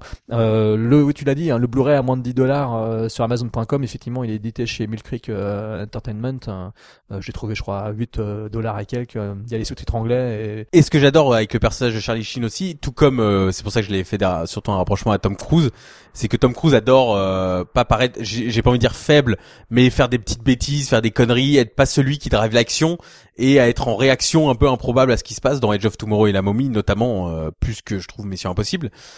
Et en fait, ce qui est, ce qui est bien dans ce film, c'est que Charlie Sheen, j'ai dit que c'était un déconneur, un trublion et tout ça, mais pour autant, il est efficace. C'est-à-dire que il sait faire des sauts en parachute et cette, ce, ce don qu'il a dans le film de pouvoir euh, affronter le vide fait que il est utile à Natasha Kinski. C'est pas elle qui se trimballe à un boulet euh, comme euh, comme euh, peut l'être euh, Midnight Run ou un truc comme ça. C'est vraiment lui est actif dans les scènes d'action et c'est ce qui fait que le duo marche. Et donc d'avoir deux personnages débrouillards comme ça, mais avec l'un qui est un peu plus comique que l'autre, euh, est très sympathique. Passons au film suivant. On est en 86. On repart un petit peu en arrière. On s'est dit, allez, on s'est maté des films sérieux. Maintenant, on va se mater un film un peu plus what the fuck. Hein, donc voilà, donc on s'est maté donc un film sorti récemment chez Backfilm dans leur édition euh, Blu-ray, DVD, euh, 80s. Euh, donc euh, Vamp, il s'agit de Vamp de Richard Wenk, euh, écrit et réalisé par Richard Wenk. Euh, qui est ce monsieur? Alors c'est le réalisateur de Gary et Linda avec euh, Andy Garcia et Andy McDowell déjà. Euh, ça c'est pour faire plaisir à Thibaut, mais ce qui va lui faire surtout plaisir, c'est que Richard sûr. c'est le scénariste C'est devenu un scénariste. euh, reconnu Ah, il a commencé, il a, il a commencé avec 16 blocs de Richard Donner, mais Love mais c'est pas arrêté là. Il a écrit The Mechanic, Expendables 2, The Equalizer, Les 7 mercenaires, le remake, Equalizer 2, Renegades, et j'en passe. Cher 2. Jack Reacher 2, enfin bref. Oui, il s'est reconverti en scénario de blockbuster. Ah, mais c'est de la folie. Le parcours de ce mec est hallucinant. Alors que quand on voit Vamp, on ne pourrait pas imaginer que le mec qui a écrit et réalisé Vamp arrive à avoir ce parcours-là. Donc c'est là que je me dis, il y a quand même un espoir. Donc, le film raconte tout simplement l'histoire de deux gars, deux étudiants, qui veulent se faire accepter par une fraternité, mais pour ce faire, veulent leur amener euh, la plus top des stripteaseuses possibles, mais sûrement, mais surtout une stripteaseuse qui vient quand même pas de la grosse boîte qui coûte euh, une fortune pour y entrer, mais d'une boîte des bas-fonds euh, de la ville, quoi. Donc ils font tout un périple avec un, sidekick euh, qui leur finance le, voyage parce qu'en fait c'est c'est le seul sur le campus à avoir une belle bagnole pour pouvoir les emmener. Euh, ce sidekick Thibaut tu le connais? Gede Watanabe, qui est notamment euh, très connu pour Sixteen Candles. Et aussi, il joue dans Gremlins 2, il joue celui qui n'arrête pas de filmer dans Gremlins 2. Citons Gremlins 2, encore une fois. Bien Euh, sûr. Le japonais qui n'arrête pas de filmer euh, jusqu'au dernier moment, il est, j'adore dans ce film. Je me suis demandé si c'est pas lui qui joue aussi dans Gung Ho. si C'est lui on qui a- joue dans on Gung l'avait Ho. vérifié. Dans Gungo, Ah. super comédie de Ah, Ron. Howard avec. Michael Keaton. Du saké dans le moteur, le titre français. Du Du sa- saké dans le moteur. Le Oui, saké dans le moteur, c'est hallucinant, un titre français génial. Donc, euh, tous les trois vont donc dans la ville pour euh, aller dans une boîte de nuit, essayer de chauffer euh, un peu les meufs et essayer de récupérer une stripteaseuse pour les proposer de revenir. Sauf qu'ils tombent dans la mauvaise boîte. C'est un peu l'équivalent du Titi Twister du pauvre. C'est-à-dire qu'en fait, il y a tous les clodos, tous les clochards, tous les éclopés du coin qui vont dans cette boîte, qui est tenue en fait par des vampires. Euh, les stripteaseuses, les serveuses sont majoritairement des vampires, à quelques exceptions près. Et euh, voilà, donc en fait, ils vont se retrouver victimes, euh, pendant toute une nuit durant, euh, parce qu'en fait, dans le quartier, il y a beaucoup de vampires, c'est le gros bordel, et ils vont se retrouver traqués donc par une horde de vampires menée par euh, non pas Salma Hayek, mais une équivalente de l'époque, Grace Jones, qui était connue pour être une mannequin gigantissime, qu'on avait vu dans, dans Dangereusement Ventre, le James Bond, le dernier James Bond avec Roger Moore. Donc voilà, donc un film qui est très daté, qui est très daté, mais que j'arrive encore à apprécier aujourd'hui malgré ses petits défauts, euh, notamment le côté. euh, alors c'est pas la, danse de Grace Jones au début, elle est censée être hypnotisante, mais quand on adore Une nuit en enfer, on ne peut que euh, être un peu attristé par la comparaison entre la danse lascive de Santanico Pandemonium dans Une nuit en enfer par rapport à sa danse peinturlurée qu'elle, que Grace Jones euh, commet dans Vamp. Mais euh, malgré tout ça, il y a une énergie. Je trouve qu'il y a un duo euh, buddy movie, euh, campy movie qui fonctionne bien. Les deux gars, les deux héros sont assez fun. Leur synergie fonctionne bien. C'est assez plaisant quand même pour ça. Donc le- leur synergie fonctionne bien.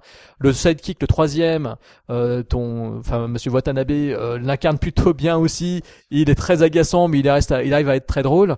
Euh, les deux personnes. En plus, il y a une sorte de de quête un petit peu, non pas d'identité, mais une quête de de, de, de De masculinité, hein, de, masculinité et puis de volonté aussi d'être adulte, notamment dans le rapport aussi je trouve entre le jeune héros, il y en a un des deux qui va se démarquer, euh, ça, finalement dans son rapport aussi avec euh, une jeune serveuse qui est sur place, qui est nouvellement arrivée et qui se révèle en en fait euh, être en fait une sorte de témoin de son passé. Donc ça, ça donne une sorte une certaine synergie, enfin, une certaine énergie encore une fois euh, au film. Euh, c'est assez particulier. Je trouve que les rapports entre les personnages c'est- est assez fin. C'est tout ça est traité de façon assez fine.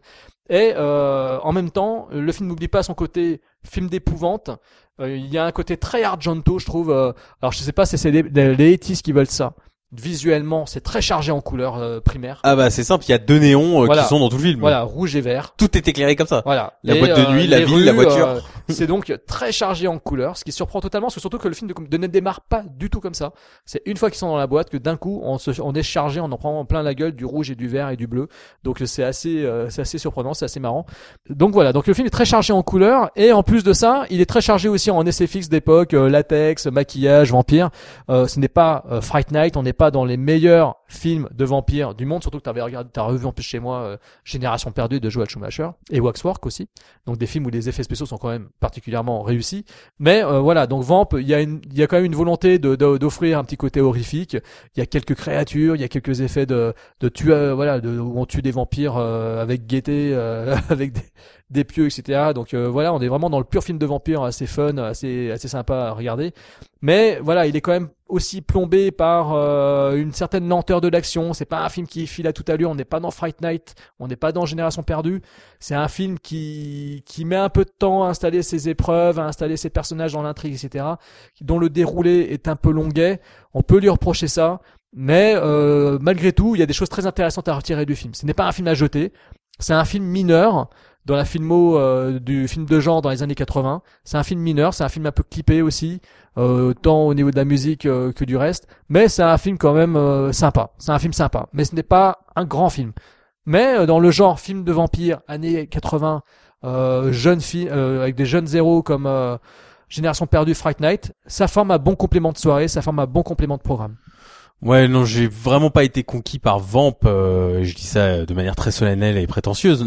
C'est un film qui se qui, confou- qui se confronte malheureusement à Fright Night, euh, Dead Alive, Evil Dead 2, euh, la grosse comédie d'horreur des années 80, et qui ne fonctionne pas parce que euh, son postulat de départ n'est pour moi pas rempli. Son postulat de départ, c'est-à-dire les dix premières minutes, j'étais à fond dans le film parce que c'est National Lampoon, c'est on revisite les grands films euh, de que ça soit Animal House, euh, Vacation, euh, Back to School avec euh, Rodney Dangerfield. C'est ces grands films des années 80 de campus teen movie américain et ça commence comme ça avec une performance en particulier de Robert Russler qui jouait le deuxième héros un peu de Freddy 2 qui est un super acteur, qui a une verve incroyable et qui débite des punchlines comme jamais. Et, euh, et je l'ai vraiment adoré dans le film.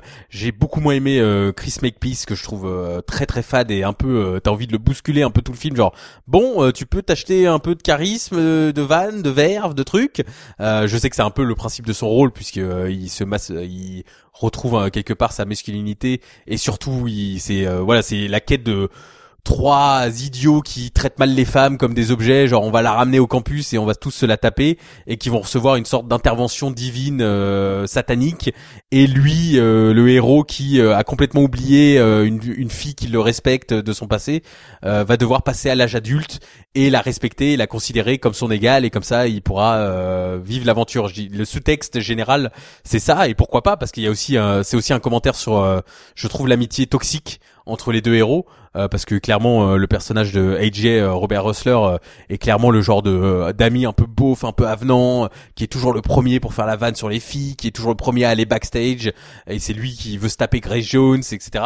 Et le film est assez intéressant dans la scène où très très pompé de, du loup-garou de Londres où les deux échangent quelques mots et et l'un est un vampire, l'autre ne l'est pas et voilà c'est c'est dans cette vibe là mais euh, beaucoup moins inventif que les films de John Landis, Joe Dante euh, ou Tom Holland donc c'est euh, c'est un peu faiblard et je trouve le film a un manque flagrant d'ambiance. Je trouve qu'il y a aucune ambiance dans ce film. C'est même parfois assez gênant, notamment pendant les numéros de striptease où en fait il y a un problème de euh, ça se voit que c'est un film de toute façon où il y a eu beaucoup de problèmes de prod, de budget, ils ont un peu secoué ça un peu n'importe comment et oui le la, la la boîte de nuit le décor marche pas forcément et il y a des gros problèmes d'ambiance où euh, on se demande s'ils ont ils ont parfait tous les sons post prod parce que il y a des grosses baisses de rythme et baisses d'ambiance sonore et c'est un film qui qui est pas emballant en fait alors que c'est une comédie d'horreur se doit quand même d'être un peu emballante et oui je dirais que c'est un film vraiment à découvrir si vous n'avez pas vu euh, Fright Night euh, Lost Boys euh, et tous les films qu'on a cités euh, lors de cette chronique Ou s'ils l'ont déjà, ou s'ils les ont déjà vus et qu'ils veulent voir un autre film euh, pour compléter. euh, Bah c'est pour ça que c'est, je veux dire, si vous avez déjà vu les autres, Ah, bon. peut-être ça va vous intéresser, mais il y a d'autres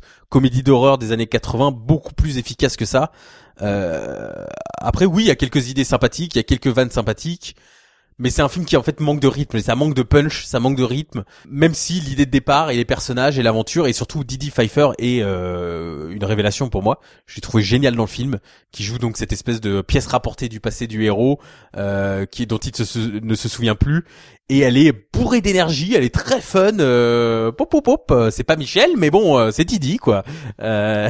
Et j'ai trouvé très très fun dans le film, et euh, je vais euh, je vais enquêter sur la personne. Ben en fait, c'est marrant parce que figure-toi qu'elle avait un rôle quasiment similaire dans Série Nord pour une nuit blanche. Elle apparaissait dedans. intéressant. Elle apparaissait dans la scène où ils sont dans la voiture, ils s'arrêtent, il y a une euh, prostituée qui s'approche. et c'est elle. Ah. C'est sa frangine en fait. Euh, Et en fait, on pourrait presque croire que c'est euh, le personnage qu'elle a, qu'elle incarne dans Vamp quoi. Et donc oui, euh, Robert Russler dans Freddy 2, effectivement, euh, c'est marrant de voir qu'il a le, le rôle similaire ici, et c'est assez fun de voir que euh, cet acteur incarne encore une fois très bien l'acolyte, le bon pote, et finalement est peut-être celui qui aurait dû garder le rôle principal Oui. parce qu'il est beaucoup plus charismatique que son Ah, il est vraiment, il est bourré de charisme. mec. Il fait penser à un peu Bruce Campbell, beau gosse. De toute façon, on a tous Oui. vu Freddy 2, mais euh, non. Et, sur- et je pense que l'un- l'un- l'une des grosses faiblesses du film qui aurait pu tout changer, c'est pas tant le côté cheap parce que je trouve que même le, cette idée de deux néons, un vert, un rouge, que ça soit dans le club, le- le- la ville, partout. Je trouve au bout d'un moment ça très très relou et très cheap. Euh, c'est plus le, la méchante en fait. Grace Jones c'est nul dans le film. Elle est même pas. Je parle même pas de son jeu d'actrice. C'est juste Mais que c'est un une mot, hein. méchante nulle qui dit pas un mot. Donc tous les punchlines sont donnés à celui qui tient le club, qui est assez marrant, qui est obsédé par Vegas. Mais la méchante est nulle. Donc en fait, c'est difficile d'être investi dans le film où euh, les méchants sont nuls quoi. Voilà. Voilà, donc pour Vamp euh, 1986. Alors on va reculer maintenant trois ans en arrière pour voir un film, pour voir un film que j'ai découvert euh, grâce au Cash, Converters, je crois, euh, par pur hasard. En fait, vous savez, on était dans une optique il y a quelques temps avec Thibaut de mater des comédies françaises parce qu'on était en pleine écriture et tout ça. On voulait mater des comédies un peu franchouillardes, des comédies poètes poètes des années 80 et surtout des comédies pas aimées. On s'est maté des, vous le savez, on s'est maté des Max Pécasse, on s'est maté, on s'est maté les films des Charlots parce qu'on a l'intention de faire Ah, un épisode on a l'intention de faire un épisode spécial des films des Charlots parce qu'on a maté vraiment des pépites euh, et pas forcément des plaisirs coupables, hein, des, des fois des, des, des films vraiment vraiment drôles au premier degré. Est-ce coupable de rire? Je ne pense pas. Non, ce n'est pas coupable de rire. Et en fait, j'ai vu ce film. Franchement, la jaquette était hideuse. Hein. La jaquette était hideuse. Et je sais pas pourquoi, je prends le DVD, je vois Paul Prébois en grosse caricature horrible sur la façade, sur la face de la jaquette, avec le titre de l'exploitation vidéo du film Superflix se déchaîne. Donc là, de quoi se dire, oh là là, qu'est-ce que ça va être ce truc? Mais alors, je sais pas pourquoi je l'ai pris, j'ai voulu regarder quand même de quoi il s'agissait. Je retourne la jaquette, je lis le résumé. Ça parle de, non pas d'un super flic inter- incarné par Paul Prébois, mais ça parle surtout d'une bande de jeunes qui se font refouler des chaînes de télé, des plateaux de télé, des, pla- des plateaux de cinéma, et qui décident de, finalement euh, de, parce que ce sont des scénaristes, ce sont des créateurs, des jeunes artistes, et en fait ils se décident à créer une, euh, par pur hasard, une chaîne télé qui va finalement pirater des ondes. C'était avant l'émergence de la 6, de la 5 et de Canal+, donc on est avant les télés privées. On est avant les chaînes privées en France, ça en 4, on est en 83. Et donc en fait leur, leur, leur chaîne, leur chaîne va devenir, va pirater des ondes et euh, va se retrouver finalement euh, portée par l'enthousiasme euh, populaire. Les gens vont tous regarder cette chaîne qui est menée par une bande de, par de jeunes trublions qui ressemblent un peu finalement euh, à l'équipe des Charlots quelque part. On n'est pas loin de, l'équipe des Charlots. Et euh, pour cela, comme euh, évidemment, ce qui est assez intér- intéressant dans le film, c'est que le, les hautes instances, le ministre, tout ça, vont estimer que euh, apporter des programmes intelligents ou des programmes qui distrayent la population française, c'est une très mauvaise idée. C'est pas bien de distraire les gens, il faut pas les distraire. Donc euh, ils vont envoyer un spécialiste du piratage euh, qui est incarné par Paul Prébois. Donc euh, le personnage s'appelle Harry Kosek. Donc vous voyez très bien le, vous voyez tout de suite le niveau du film, Harry Kosek. Et donc euh, ils veulent l'envoyer sur place, en fait, euh, mener l'enquête et surtout euh, désinguer ces- cette bande de jeunes voyous euh, qui piratent l'antenne. Parce que le titre original du film, c'est Y a-t-il un pirate sur l'antenne? Alors tout ce long payoff que je vous fais là, c'est pour vous dire que quand j'ai lu ce résumé au dos de la jaquette, je me suis dit, il y a un truc intéressant là. Alors je me suis dit, je prends le film, je l'ai chopé à 1 euro, je sais qu'il n'y a pas grand chose. Je mate le film, je sais plus si je t'en ai parlé tout de suite, je crois que je te l'ai dit. J'ai maté le film, mais alors, dès l'introduction, dès la scène d'introduction du film, honnêtement, c'est dans le, c'est à l'entrée euh, d'un studio de cinéma ou d'une boîte de prod, euh, des jeunes scénaristes arrivent avec leur manuscrit sous le bras et on les fait passer le, le cap d'une sorte de balance pour peser le poids des scripts. Trop lourd, trop léger, il manque une page.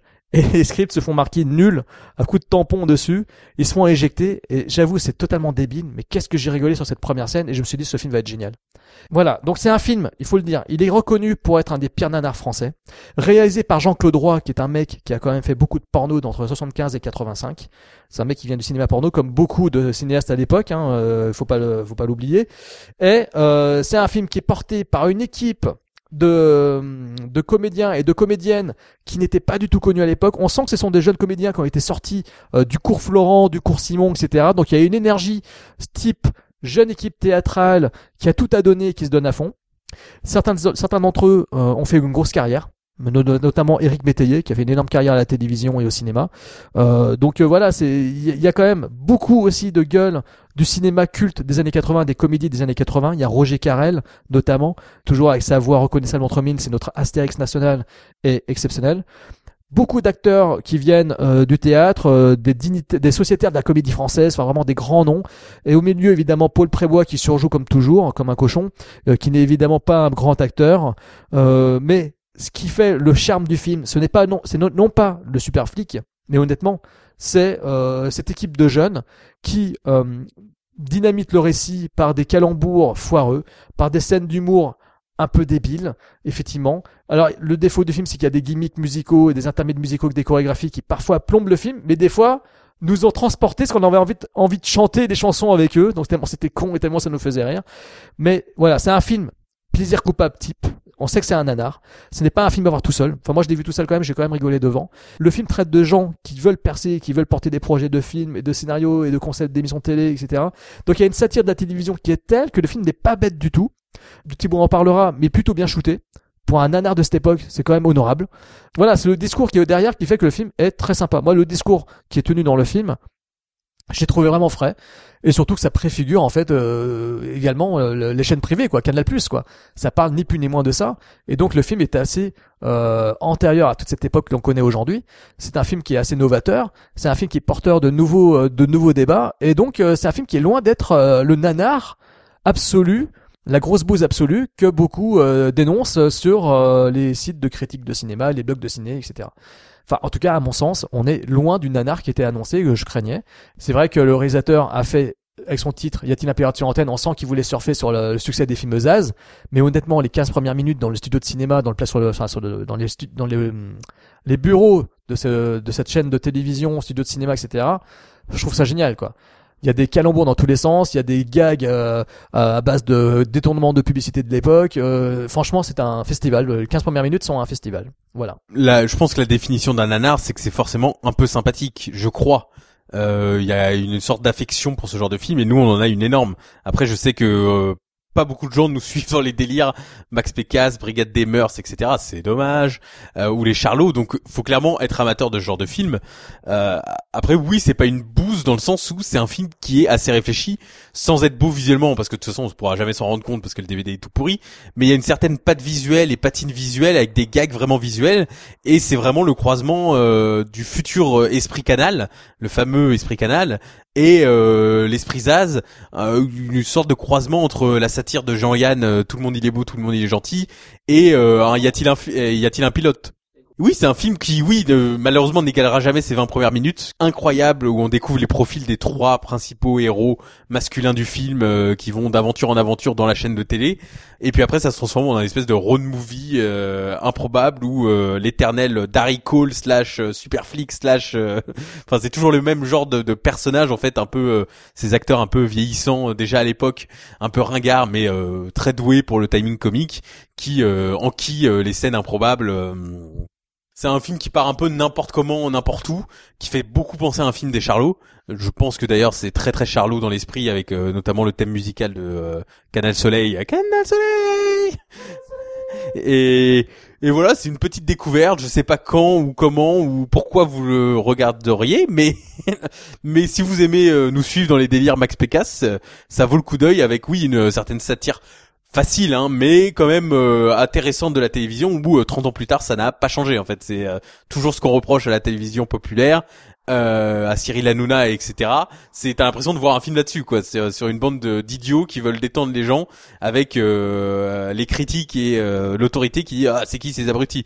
Donc c'est assez marrant de voir que rien n'a changé finalement. Mais oui curiosité absolue. si vous êtes dans les dans nos délires, n'hésitez pas. Ensuite un film qui a marqué mon enfance un an plus tard, euh, journal de Mickey, une pub sur le film, un petit avis sur le film, forcément avec ma grande sœur en mode euh, tous les deux, ah il faut voir le film, faut voir le film. Ma sœur en mode, oh l'acteur principal il est plutôt beau garçon, j'ai envie de le voir. Euh, forcément on était adolescents, moi j'étais enfant, voilà on peut excuser tout ça. En 1984, The Philadelphia Experiment. Donc c'est un film que j'ai mis longtemps à voir avant sa diffusion à la télévision. Euh, réalisé par Stewart Trafill qui a fait deux chefs-d'œuvre depuis et Thibaut en parlera juste après. Euh, il a réalisé Mac et moi et euh, tu diras, tu détailleras après Tammy and the T-Rex sur lequel il reviendra juste après. Et donc réalisateur donc est considéré comme un tâcheron, mais The Philadelphia Experiment est considéré comme son chef-d'œuvre. Enfin en tout cas jusqu'à aujourd'hui, en tout cas, enfin jusqu'à hier, on va dire, parce qu'on va voir ce qui va se passer après. Mais euh, le film aussi reconnu parce que c'est une production de John Carpenter, voilà. Et donc il devait réaliser le film, il s'est terminé, l'a pas fait parce que finalement il allait faire Starman, qui était finalement un, projet qui lui tenait plus à cœur, etc., etc., etc. ce qui est intéressant, c'est que oui, voilà, le film est sorti comme Vamp dans la même collection euh, en Blu-ray euh, chez Backfilm, avec toujours Maury et Bustillo qui sont encore une fois sur les bonus, qui racontent euh, qu'ils ont aimé le film et qu'ils l'ont vu dix fois dans leur enfance. Non, je rigole, je dis n'importe quoi, mais c'est pas grave. Donc, film culte de mon enfance. Film sur lequel il fallait rien dire de méchant. Euh, je l'avais pas revu depuis euh, la VHS. Donc euh, c'était donc une, un revisionnage pour moi de le voir ainsi en Blu-ray en haute définition dans une, copie potable on va dire du film. Et euh, je me suis rendu compte effectivement des défauts du film. Ça il conserve toute ma sympathie. Il y a des l'intrigue est quand même assez passionnante et assez intéressante parce que c'est une intrigue qui m'avait fasciné quand j'étais gamin parce que j'avais même lu un bouquin chez mes parents parce que mon père avait pas mal de bouquins euh, assez ésotérique et tout et j'ai justement j'ai j'avais lu euh, tout un article dessus sur le sur le film. Donc en fait ça se passe dans 1943 euh, la Navy euh, pendant pleine guerre et décide de mener une expérience menée par le docteur Longstreet pour rendre invisible sur les radars ennemis leurs navires leur flotte navale. Et en fait ils font l'expérience sur un, à Philadelphie sur un, bateau qui s'appelle l'Eldridge. Et en fait le bateau disparaît des radars mais en fait il, il disparaît aussi réellement de la surface de la Terre quoi à bord du navire, il y a deux jeunes euh, marins, deux matelots, qui sont incarnés par euh, Michael Parry, euh, ex, enfin pas encore grande star de la série Z californienne, et Bobby DiCicco. Qui avait déjà joué un rôle quasi similaire dans 1941 de Steven Spielberg. Et donc tous les deux en fait face au chaos qui se mène sur le bateau, en fait on se rend compte que sur le bateau où il menait l'expérience des gens sont en train de, de mourir, euh, les deux matelots passent par-dessus bord, en fait, ils, se jettent à l'eau, en fait, tout simplement. Et en se jetant à l'eau, ils se retrouvent dans un tourbillon, mais un tourbillon temporel, parce qu'ils passent de 1943 à 1983. 40 ans plus tard. Et après, évidemment, bah voilà, ils se retrouvent en fait sur un site où a été menée une expérience finalement similaire par le même Dr Longstreet 40 ans plus tard, sauf que euh, qui a mené une expérience sur une ville déserte, sauf que la ville déserte a disparu elle aussi euh, de la surface de la Terre. Et à la place, ben, c'est deux matelots qui se retrouvent euh, sur cette euh, sur le site et qui sont donc évidemment pourchassés ensuite par l'armée parce qu'on veut savoir ce qu'ils foutent là, etc., etc. Donc le film est une longue course poursuite entre l'armée et nos deux héros qui vont qui va tout de suite ce duo va tout de suite se retrouver en solo parce que Bobby DiCicco va vite euh, disparaître de l'intrigue et euh, va être remplacé quelque part par euh, la belle Nancy Allen qui va donc se retrouver entre au départ otage et puis finalement acolyte et soutien de Michael Parry. Donc c'est un film qui déroule une intrigue de course poursuite mais avec la lenteur d'un film d'un épisode de série télé ce qui fait que pour l'avoir revu là tout le charme que j'avais trouvé au film quand j'étais gamin et adolescent, bah, un petit peu disparu. Je me suis rendu compte qu'il était assez plombant.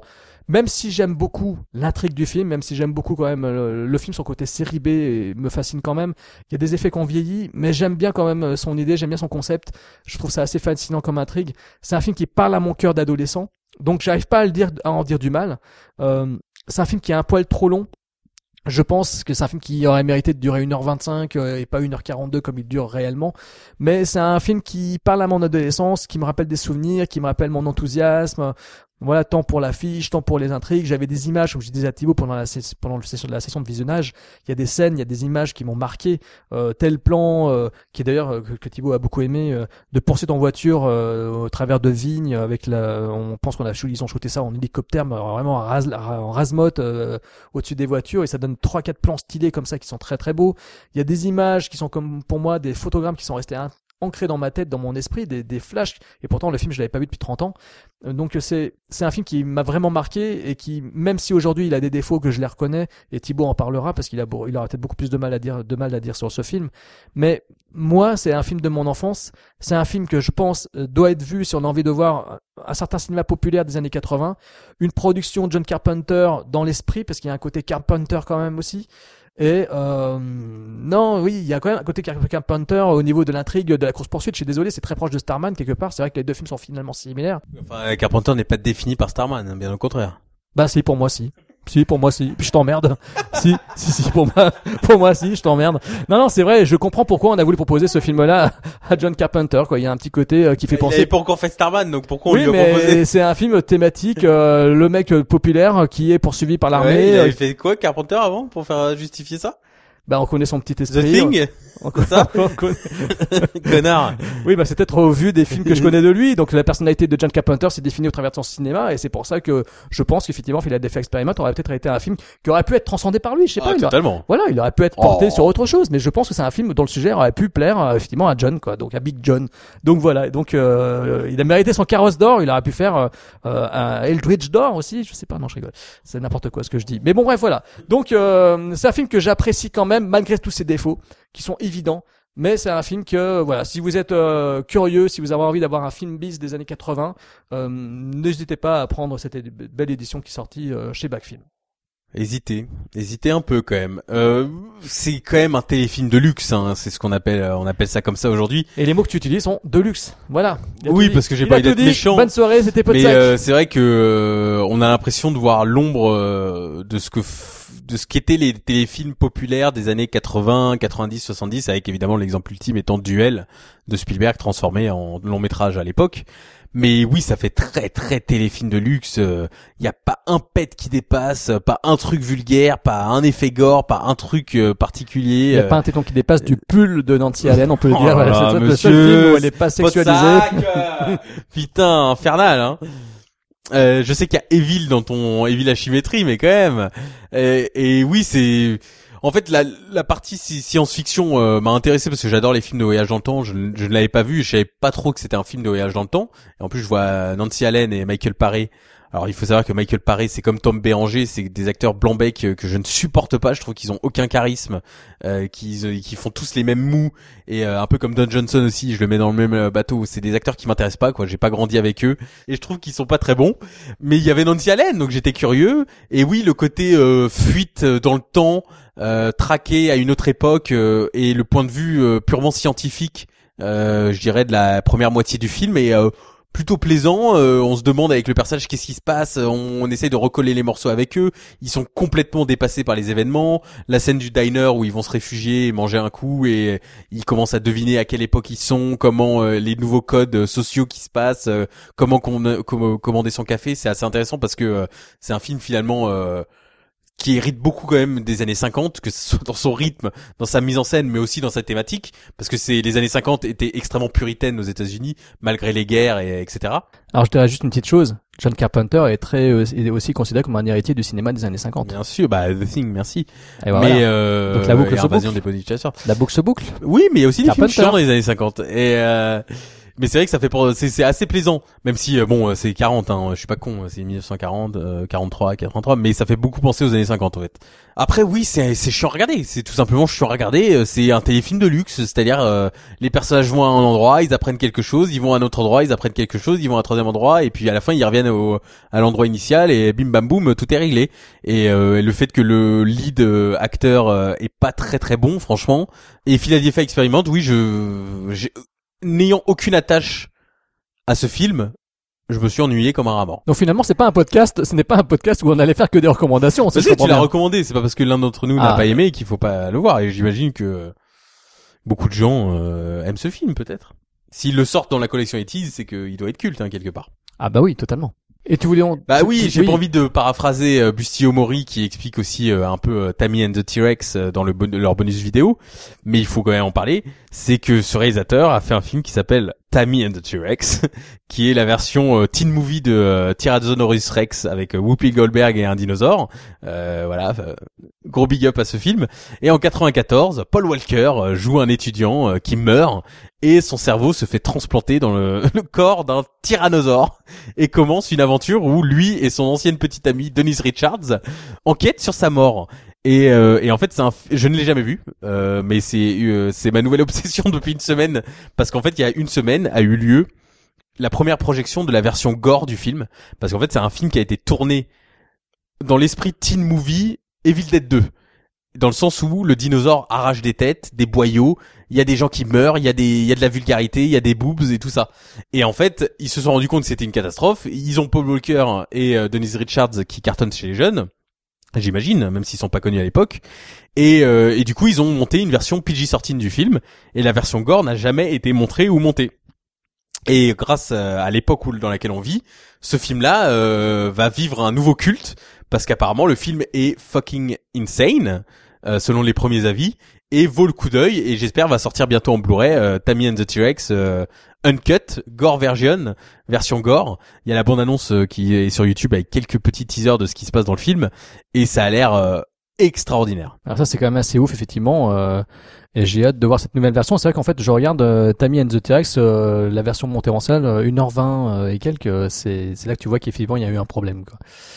Donc euh, apparemment on devrait peut-être pouvoir euh, de voir cette euh, version intégrale. euh, elles sont vues uniquement dans euh, la version doublée en italien. Ah peut-être. Ouais. Peut-être qu'ils ont récupéré que les rushs italiennes. Ouais. film suivant. Film suivant. Alors pas un chef-d'œuvre. alors, c'est- waouh. alors, Ouais, là, alors- on est dans le ventre creux de cette semaine. Alors hein. voilà, en fait, euh, Thibaut était là depuis le début. Ah, pour l'instant que des bonnes surprises, que des bonnes surprises. Et oui, et nous, nous, nous avons regardé un film euh, bah, très connu de réputation qui s'appelle Tank Girl. Girl and Tank. Tank and Girl. 95. Une des plus grandes réalisatrices du cinéma d'horreur, Rachel Talalay, cette bonne vieille Rachel, qui fait un qui fait un travail incroyable hein, pour euh, pour la parité parce que c'est elle qui a un- qui a vraiment bossé dur hein, à la télévision pour imposer les femmes à la réalisation d'épisodes télé et c'est elle est vraiment au devant de ça donc respect éternel à cette femme. Elle a néanmoins réalisé Freddy 6 qui est une bouse infâme, très sympathique au demeurant quand on aime la saga Freddy. Et Ghost Mais- in the Machine, tu l'as vu? J'ai jamais vu Ghost in the Machine. Et il est assez fun. Ok. Mais euh, bon, Freddy 6 quoi.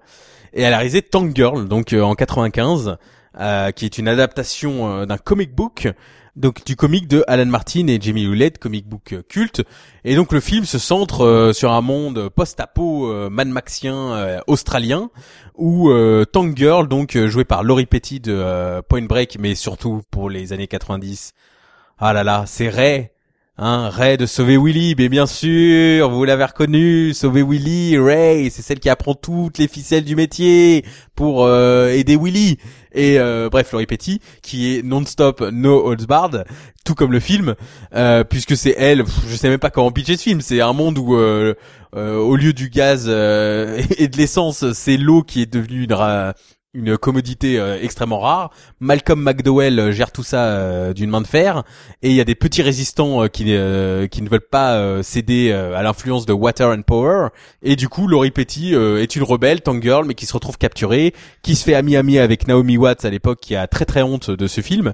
Et ensuite elle elle va rencontrer les Magic Warriors ces créatures du film de Ronnie Yu avant l'heure qui sont des kangourous euh, extrêmement sexualisés dans le film et euh, notamment euh, joué par Ice-T le leader est joué par Ice-T donc c'est un film mythique pour ce bordel qui est indescriptible à l'écran.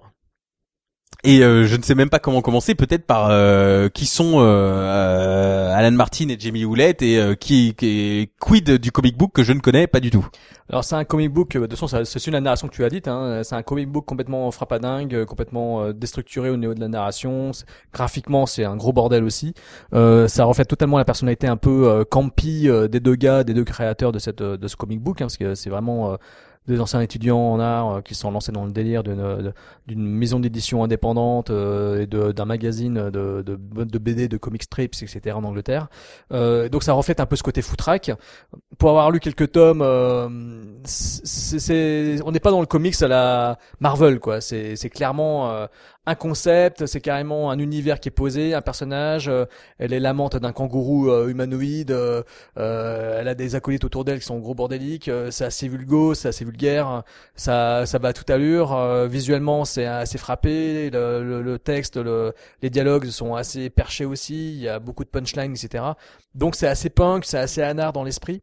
Euh, donc euh, voilà, c'est un gros bordel cette BD, mais c'est ce qui en fait aussi toute la quintessence, toute la beauté, euh, tout, le, tout le côté jouissif.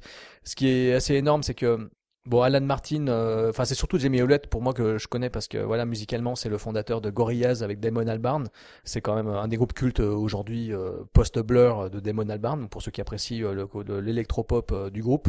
Mais voilà, c'est le mec qui est derrière tous les visuels, c'est le mec qui est derrière les clips, euh, parce que c'est un groupe qui a été monté un peu dans l'obscurité, personne ne savait qui était Gorillaz. hein. c'était surtout les clips, on voyait pas, on voyait pas qui c'était, on savait juste euh, que c'était c'était surtout des créatures, des personnages dessinés, et en fait voilà, c'est le créateur donc de Tank Girl qui était derrière les dessins quoi. Donc voilà, c'est ça qui fait euh, toute la fascination pour toute la fascination que j'ai pour euh, pour le trip Tank Girl et son film que j'avais acheté en VHS, que j'ai ensuite acheté en DVD et que j'ai tout qu'en DVD. Euh, D'ailleurs, il est sorti en Blu-ray avec un commentaire audio euh, et beaucoup de bonus de Laurie Petty et euh, Rachel Talalay euh, des années après. Alors ça, il faut alors. Euh, bah, c'est un film difficile de, de l'aborder parce que pareil, je n'ai euh, personnellement, je n'ai aucun point d'accroche émotionnel avec ce film puisque je viens de le découvrir, si ce n'est sa réputation et sa son affiche culte euh, de VHS euh, que je voyais tout le temps dans mon vidéoclub. Mais euh, du coup, je l'ai découvert à froid et c'est comme euh, quelqu'un qui découvrirait aujourd'hui euh, Super Mario Bros. C'est-à-dire, euh, qu'est-ce que c'est que cet univers? Pourquoi ce film ne marche pas, pourquoi les gens se défendent ce film, parce que c'est un film qui, oui, euh, j'ai envie euh, de dire, qui est bourré d'énergie et même épuisant jusqu'à la moelle, mais c'est un film qui est un peu profondément vide, si ce n'est euh, qu'il a envie de raconter un délire euh, très fidèle, j'imagine, au comic book. Ça fait vraiment penser au Scott Pilgrim des années 90, c'est-à-dire euh, euh, ça fait très très Rachel Talalay, délire complet, à fond dans le comic book. Il y a même des passages entièrement animés, que ça soit par des images du comic book original ou des nouveaux nouvelles animations créées qui sont par ailleurs génial. C'est-à-dire que les séquences vraiment animées et c'est ce côté, moi j'ai adoré ce côté vibrant d'avoir tout le temps des, des pages de comics euh, et tout ça, j'ai beaucoup aimé. T'as pas eu le sentiment qu'on était proche euh, du visuel BBC Butthead non, je sais pas, ça, ça j'ai pensé à ça, ce côté très bordélique. Euh, on peut plus euh, travailler quand même. Oui, oui, mais le, oui, mais le très oui, mais le côté très bordélique au niveau de la mise en animation, ce côté qui trempe, ces explosions, etc. D'accord. Notamment au film BBC Butthead euh, d'où America, je Ouais, bien sûr. Euh, même si le film est, euh, paraît-il, selon Rachel Talalay, des années après, a été charcuté au montage et on se on se enfin on comprend pourquoi c'est à dire que tu vois le film et c'est ce qu'on s'est dit au milieu du film c'est dit t'imagines t'es dans la salle des exécutifs et sachant que les exécutifs ne lisent jamais rien et sont au courant de rien c'est un peu le cliché qui est vrai à Hollywood de ce qu'on entend dire évidemment mais oui, ils ont sûrement pas compris ce qu'ils avaient financé et ils ont essayé de rattraper ce qui était un film d'un bordel monstre où prétendument, il y a une scène coupée qui n'a jamais été tournée où elle devait coucher avec euh, le kangourou qui est son meilleur ami euh, Bouga Bouga, euh, je sais pas quoi, dans le film. Et ils avaient construit un pénis euh, gigantesque qui n'a pas été utilisé pour la scène de sexe, mais il devait y avoir une scène de sexe entre les deux, quoi. Et tu dis, mais comment un studio hollywoodien est parti à ce point en couille? Et c'était dans, bah, la crise des années 90 où tout matériel d'origine préexistant, que ça soit Mortal Kombat, Super Mario Bros et autres, devenait une possibilité de faire une franchise et de rapporter beaucoup d'argent euh, post euh, évidemment le succès de Batman euh, de Tim Burton à la fin des années 80. Mais Tangirl, oui, a été apparemment charcuté au montage, même si il y a quand même une liberté d'expression dans ce film qui est assez incroyable. C'est et le gros problème du film est grosso modo qu'il n'a pas d'intrigue. Ça installe un univers proche en termes de what the fuck que Waterworld, c'est-à-dire que le temps de savoir qui est qui avec cette voix off incroyable de Laurie Petty qui a une voix que j'imagine pour beaucoup insupportable parce qu'elle elle prend vraiment une voix de gamine écervelée et c'est assez moi j'ai adoré euh, Laurie Petty dans le film. J'aurais pu la regarder 4 heures parce que je trouve ça extraordinaire qu'une actrice soit capable de donner autant d'énergie euh, pour ce film là euh, ça se voit qu'elle est à fond complet. Ah bah Laurie Petty est pas la dernière à, déconner. Il paraît qu'elle est assez faux folle. Mais euh, sur ce film elle donne tout. Mais après oui c'est un film qui installe l'univers à Waterworld Sauf qu'au moment où on devrait être à fond dans le film et dans l'intrigue, comme euh, quand Waterworld il arrive au premier îlot et euh, ensuite euh, il croise la route de Donny Super, etc. C'est étrangement construit exactement de la même manière, mais ça ne prend pas parce que on y, je sais pas, on n'y croit pas à cet univers, on on n'est pas à fond avec les personnages, on comprend pas tout et le film est aussi profondément 90s, assez énervant euh, à voir aujourd'hui. Après, c'est, j'imagine, les mêmes remarques qu'on peut faire dans 20 ans à Scott Pilgrim ou qu'on peut faire à plein de films qui sont très ancrés dans l'époque. Mais c'est vrai que la BO euh, boursouflée de titres des années 90 qui moi me plaisent pas, c'est pas de la musique que j'aime. Björk et consorts, je, je suis pas fan. Du coup, la BO est peuplée de ça et, et, méga saoulante. Pareil au niveau des visuels, du kitsch. Euh, c'est, c'est voilà, c'est un film profondément kitsch, bordélique, avec des apparitions improbables. Euh, voilà, de Michael McDowell qui donne tout. Euh, de euh, Iggy Pop en pédophile, de, euh, de Ice-T et sa groupe, son groupe de kangourous improbables. Pour moi, de le voir sans aucun contexte, d'avoir lu le comics ou d'avoir participé à la, ou d'avoir été là à la sortie du film et à fond dans le film, j'ai été complètement à côté du délire et j'ai même été saoulé par le délire. Mais tout comme euh, quand je montre Super Mario Bros à des gens qui ne l'ont pas vu dans leur enfance, ils se font complètement chier et ils se demandent mais qu'est-ce que c'est que ce film? Et de temps en temps, Denis Super est marrant. Mais grosso modo, le film est trop what the fuck, est trop dénué d'intérêt pour être satisfaisant. C'est que c'est un film qui part dans tous les sens, qui est très bruyant et qui est au final euh, plus agaçant pour son propre bien, mais le comic book a l'air exactement pareil et euh, je pense qu'il est mine de rien fidèle à l'esprit comic book qui est très cul, très bordélique, très what the fuck et qui passe du coq à l'âne, mais en voyant le film et les parties animées, on se demande pourquoi ça n'a pas euh, enfin pourquoi on sait pourquoi, mais ça aurait fait un bien meilleur film d'animation et je trouve que ça s'y prêtait bien parce que les séquences animées et le concept d'avoir des planches de BD dans le film est assez novateur et marche très bien. Alors oui, euh, ce que tu as dit, c'est vrai. Euh, Il y a des choses sur lesquelles je vais peut-être rebondir. C'est que, euh, alors oui, je suis d'accord sur le fait que ça aurait pu être un très bon dessin animé. Alors je sais pas si ça aurait marché euh, financièrement et tout, et je pense que la boîte de prod ne voulait pas ça, mais c'est clair que ça aurait mieux marché en tant qu'œuvre à part entière plutôt qu'un film. Euh, parce que là, en termes d'adaptation live, effectivement, ça se tient et c'est bancal. Bon, tu dis que c'est kitsch et what the fuck incohérent, etc. C'est pas faux du tout, mais en même temps, c'est ce qui fait que c'est ce qui fait la particularité du film. C'est ce qui fait le côté pochette 90s, bariolé bubblegum, boursouflé jusqu'à la gueule, de concepts complètement délirants et fous, avec euh, des idées complètement connes du début à la fin. Un personnage hystérique, des personnages hystériques tout autour. Ça bondit dans tous les sens, ça crachote, ça pète, ça proute, ça, boit, ça picole, ça, ça transpire. Ça met des fringues de toutes les couleurs. Son héro, le- notre, héroïne euh, passe son temps à changer de tenue. Donc effectivement, c'est un film qui est porté par une comédienne sur les épaules. Mais alors euh, des grandes épaules, hein, parce que Laurie Petty est incroyable dans le rôle. Et finalement, le film déploie encore une fois, c'est le mot d'ordre, tellement de générosité dans la volonté de faire quelque chose, de créer quelque chose de tellement coloré, de tellement barré visuel, et tellement punk, tellement punk dans l'esprit, qui fait que moi j'arrive quand même à l'apprécier. C'est un film que j'avais apprécié en VHS. Je voyais bien les défauts, je voyais bien que c'était longuet, qu'il y avait des trucs complètement cheap, etc. Mais il y avait des idées que je kiffais. Le, le coup de tuer les gens en leur vidant la, la flotte de leur corps, j'aimais bien cette idée, ce concept, euh, comment c'est fait, c'est assez cruel, assez violent, et je trouvais l'idée sympa. Euh, le coup des kangourous humanoïdes, je trouvais ça tellement con, tellement débile que d'ailleurs euh, une chronique que j'avais faite à l'époque euh, sur internet, euh, j'avais bien appuyé euh, sur le fait que dans ce film, attendez, eh oh, il y a des kangourous humanoïdes quoi, et elle couche avec des kangourous. J'avais parlé de zoophilie pour parler du film quoi, c'est du grand n'importe quoi. Alors c'est pas tellement montré effectivement dans le film tel qu'on le connaît aujourd'hui, mais ce film est mais tout le concept du film est autour de ça, c'est-à-dire que c'est on est vraiment dans un truc barré, libertaire, complètement fou, euh, très féminin. Donc finalement, aujourd'hui, tu as cité Rachel Talalay avec son discours, comme tu as dit, pro-féministe quelque part pour les femmes, etc., pour la parité et tout. Et finalement, on n'est pas loin euh, avec Tank Girl, quoi. C'est un peu les prémices. Ça, quelque part, on peut on peut croire, on peut comprendre le parcours qu'a connu euh, notre réalisatrice euh, avec ce film. On peut comprendre d'où elle vient. Et je trouve ça assez fascinant, assez intéressant. Et d'ailleurs, si on regarde bien la fin de Freddy, l'ultime cauchemar, euh, le personnage de, euh, incarné par, euh, c'était Lisa Zane, je crois, la fille de Freddy dans le sixième épisode, était un personnage aussi assez fort euh, dans, dans, dans son film, même si le film était raté, mais il y avait un personnage féminin qui était assez particulier. Hein, c'était la psy, etc. Elle menait une bande de jeunes et tout. Enfin, il y avait un côté un peu qui rappelait évidemment Nancy Thompson dans le troisième épisode, mais là c'était c'était un petit peu différent dans le film de Rachel Talalay. Donc on voit que cette femme a quand même une certaine personnalité et qui transpire dans ce film Tank Girl. Donc je trouve ça assez intéressant. Euh, par contre, voilà, le- la BO, je suis désolé, moi je suis un enfant des années 80-90. Tu me mets du Hall, tu mets du Hall, tu mets du Portishead, tu mets du Veruca Salt et tu mets du L7. Moi je suis je suis content, je suis aux anges et je suis heureux. Et là je vais rebondir sur un truc assez drôle parce qu'en fait je sais que t'aimes pas cette BO. On est tous les deux à avoir détesté Captain Marvel, mais Captain Marvel déploie la même panoplie de bande originale. Il y a du Hall aussi, il y a, il y a des titres euh, similaires aux deux films et les deux films déploient la même idée de concept de personnage féminin fort. Donc on a d'un côté un film qui se tient de studio Marvel avec Captain Marvel. Le film est une catastrophe parce que c'est un film très mauvais au niveau son rythme pour plein de raisons. Mais par contre au niveau du film féministe, effectivement, euh, les deux sont assez proches quelque part dans l'esprit. Mais je préfère quand même 100 000 fois me taper un Tank Girl qu'un Captain Marvel. Je préfère 100 fois me taper Laurie Petty que Brie Larson, euh, que, que je n'aime pas du tout dans, dans son rôle de Captain Marvel. Donc euh, voilà, le film est plein de défauts.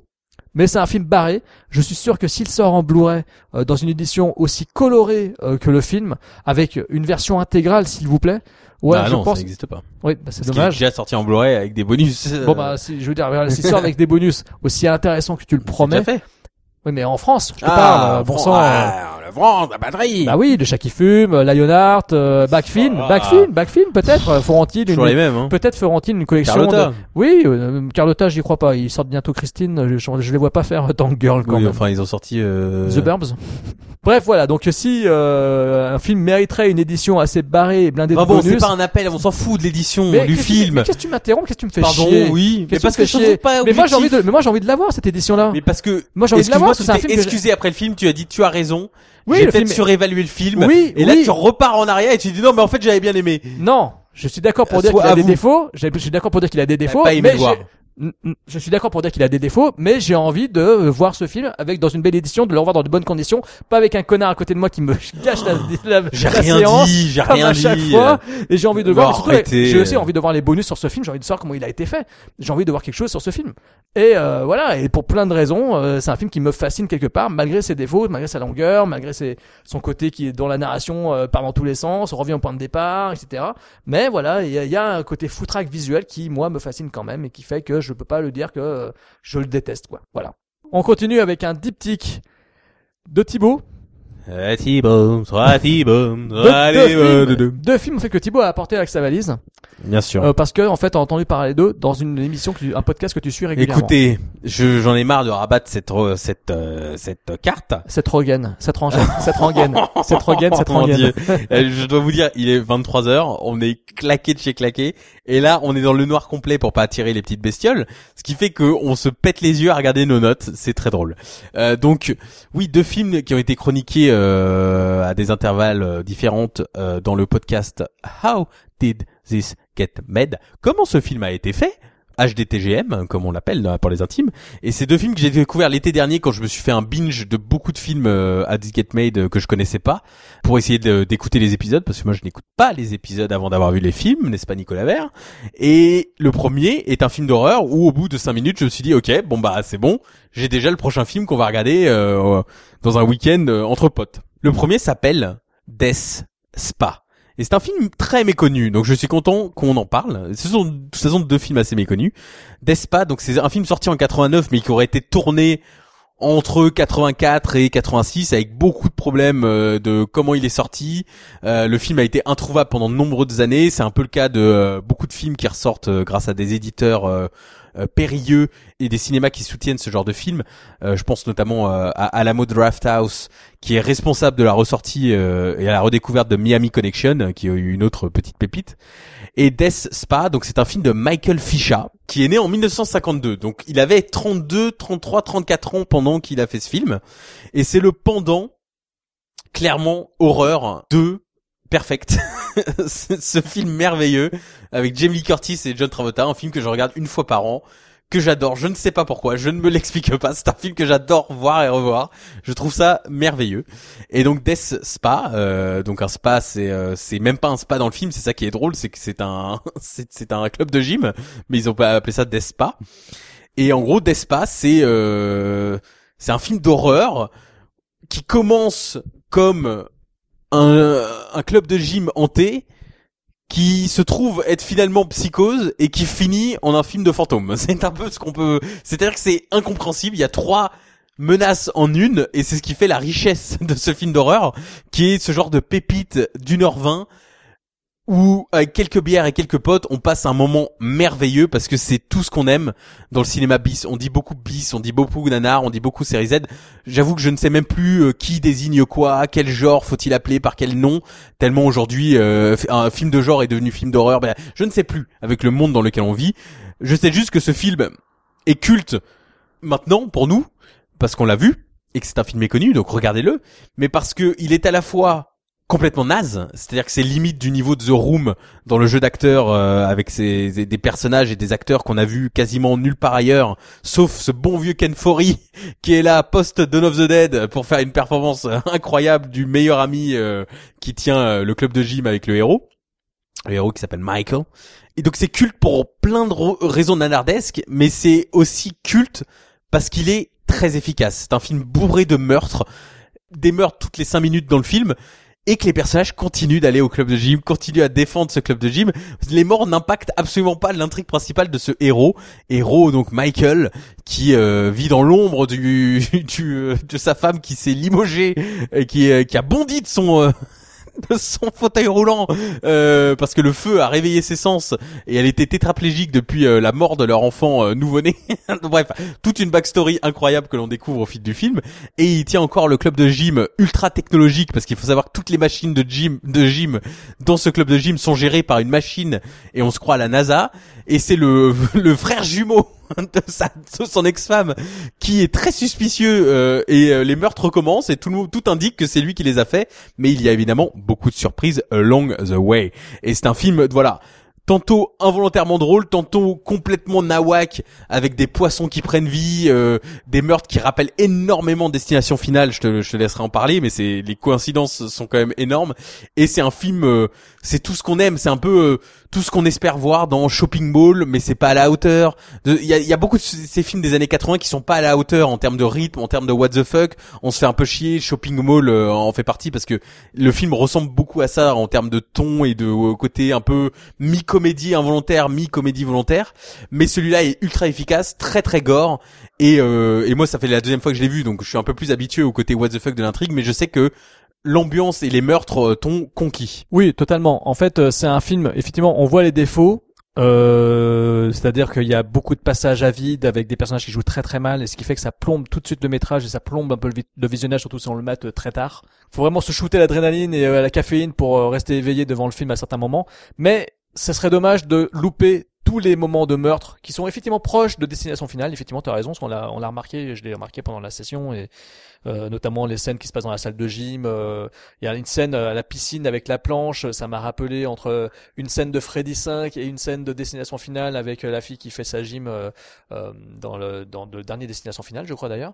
Euh, voilà, j'ai pensé aussi à la scène où le mec euh, euh, fait, euh, enfin joue avec les appareils de musculation, etc. Il y a quelques il y a quelques moments comme ça où on est là en train de se dire ouais putain en fait destination finale ils ont dû mater le film, c'est pas possible, ils ont dû mater le film, ils ont dû utiliser ça pour en faire de leur propre scène euh, chez eux. Bref, bon, fin de la partie. Toujours est-il que Death Spa, c'est vraiment un mauvais film, mais c'est un mauvais film réjouissant. Donc euh, là, je paraphrase le site Netherland. et, Cool. Et voilà. Et donc, c'est un film réjouissant parce que il y a euh, toutes ces scènes de meurtre qui moi m'ont botté.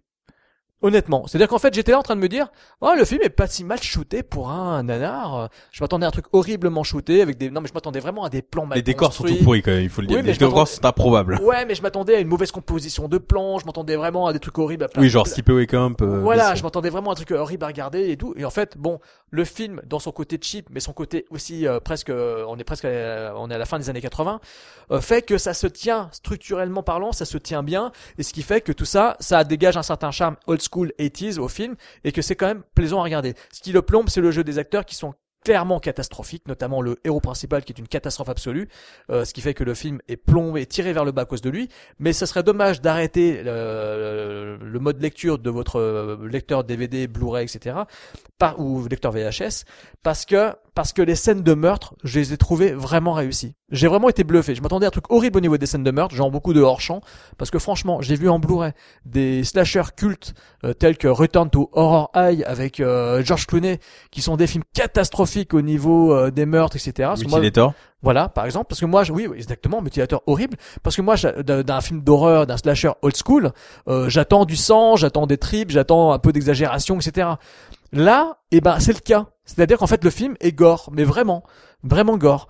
Euh, et on va jusqu'à, ça va jusqu'à un final de 10 minutes où c'est une mise à mort non-stop de plein de personnages comme ça dont on se contrefout parce que c'est des figurants, mais euh, aussi généreux euh, que c'est jouissif. Donc j'ai trouvé ça génial. Les scènes de meurtre sont réussies. Il y a de, beaucoup de latex dans tous les sens. euh, Il y a, beaucoup d'effets de dénucléation. euh, il y a un passage où il y a un œuf, un œil explose euh, avec du liquide blanc, des qui dégueulasse qui, qui gicle. Enfin, c'est vraiment très très gore. Hein. Il y a le personnage. Évidemment, c'est c'est débile, c'est ridicule, c'est mal foutu au départ avec le poisson qui prend vie et qui se jette sur la gorge du personnage et qui lui arrache la gorge et qui lui euh, fait gicler le sang. Mais on voit tellement de sang gicler et tout par la morsure que j'ai trouvé, je me dis ouais putain mais c'est chiadé quoi. Le film était logiquement sans trop de thunes. Mais ou alors c'est que toutes les thunes sont passées dans les effets fixes euh, ça, se veut très splatter hein, comme film, c'est assumé. Ça se veut dans les, c'est, ça se prend très au sérieux dans l'intrigue, mais les meurtres sont parfois tirés d'Evil Dead 2. Et il y a notamment un meurtre au mixeur qui est tellement long qu'on se dit mais c'est pas possible, il voulait faire Evil Dead 2 quoi.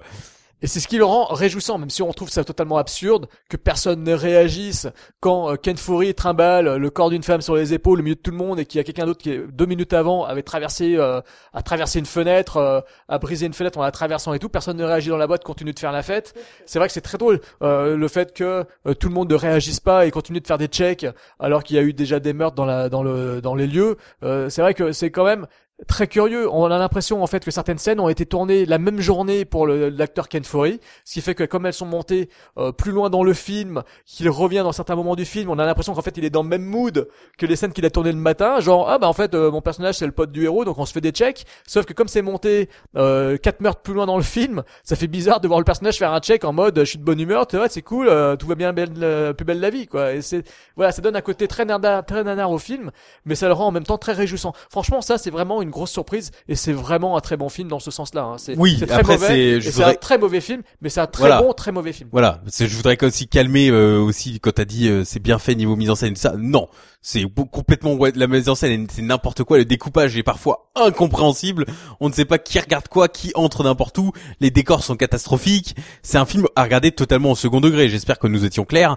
Euh, mais au second degré, c'est une merveille absolue et c'est pas une mauvaise surprise comme euh, Chopping Mall, comme Mutilator, comme les, ces, ces autres slashers. Là oui, c'est clairement, on sait que c'est pour les fans de films de genre et le film est tellement barré que ça devient génial et on révélera pas le méchant du film mais la révélation de qui comment pourquoi est culte tout simplement Film suivant, avant dernier film à traiter ce soir, un autre film dont How We Did This Get Made.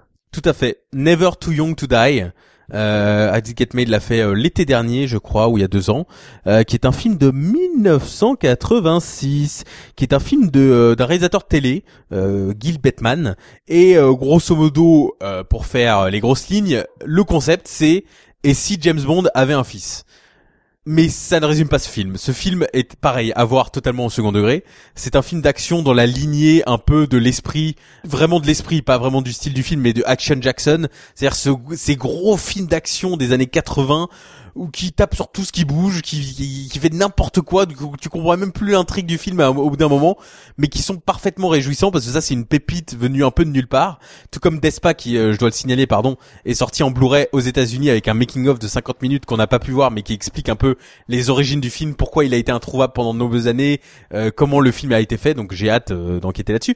Never Too Young to Die est sorti, euh, est sorti chez Shot Factory, et c'est un film qui, disons, est connu pour avoir ce casting improbable avec John Stamos qui joue ce héros Lance Stargrove hein, qui est euh, Stargrove le Stargrove hein, qui est donc le fils de Stargrove qui est joué par George fucking Lazenby euh, le meilleur James Bond.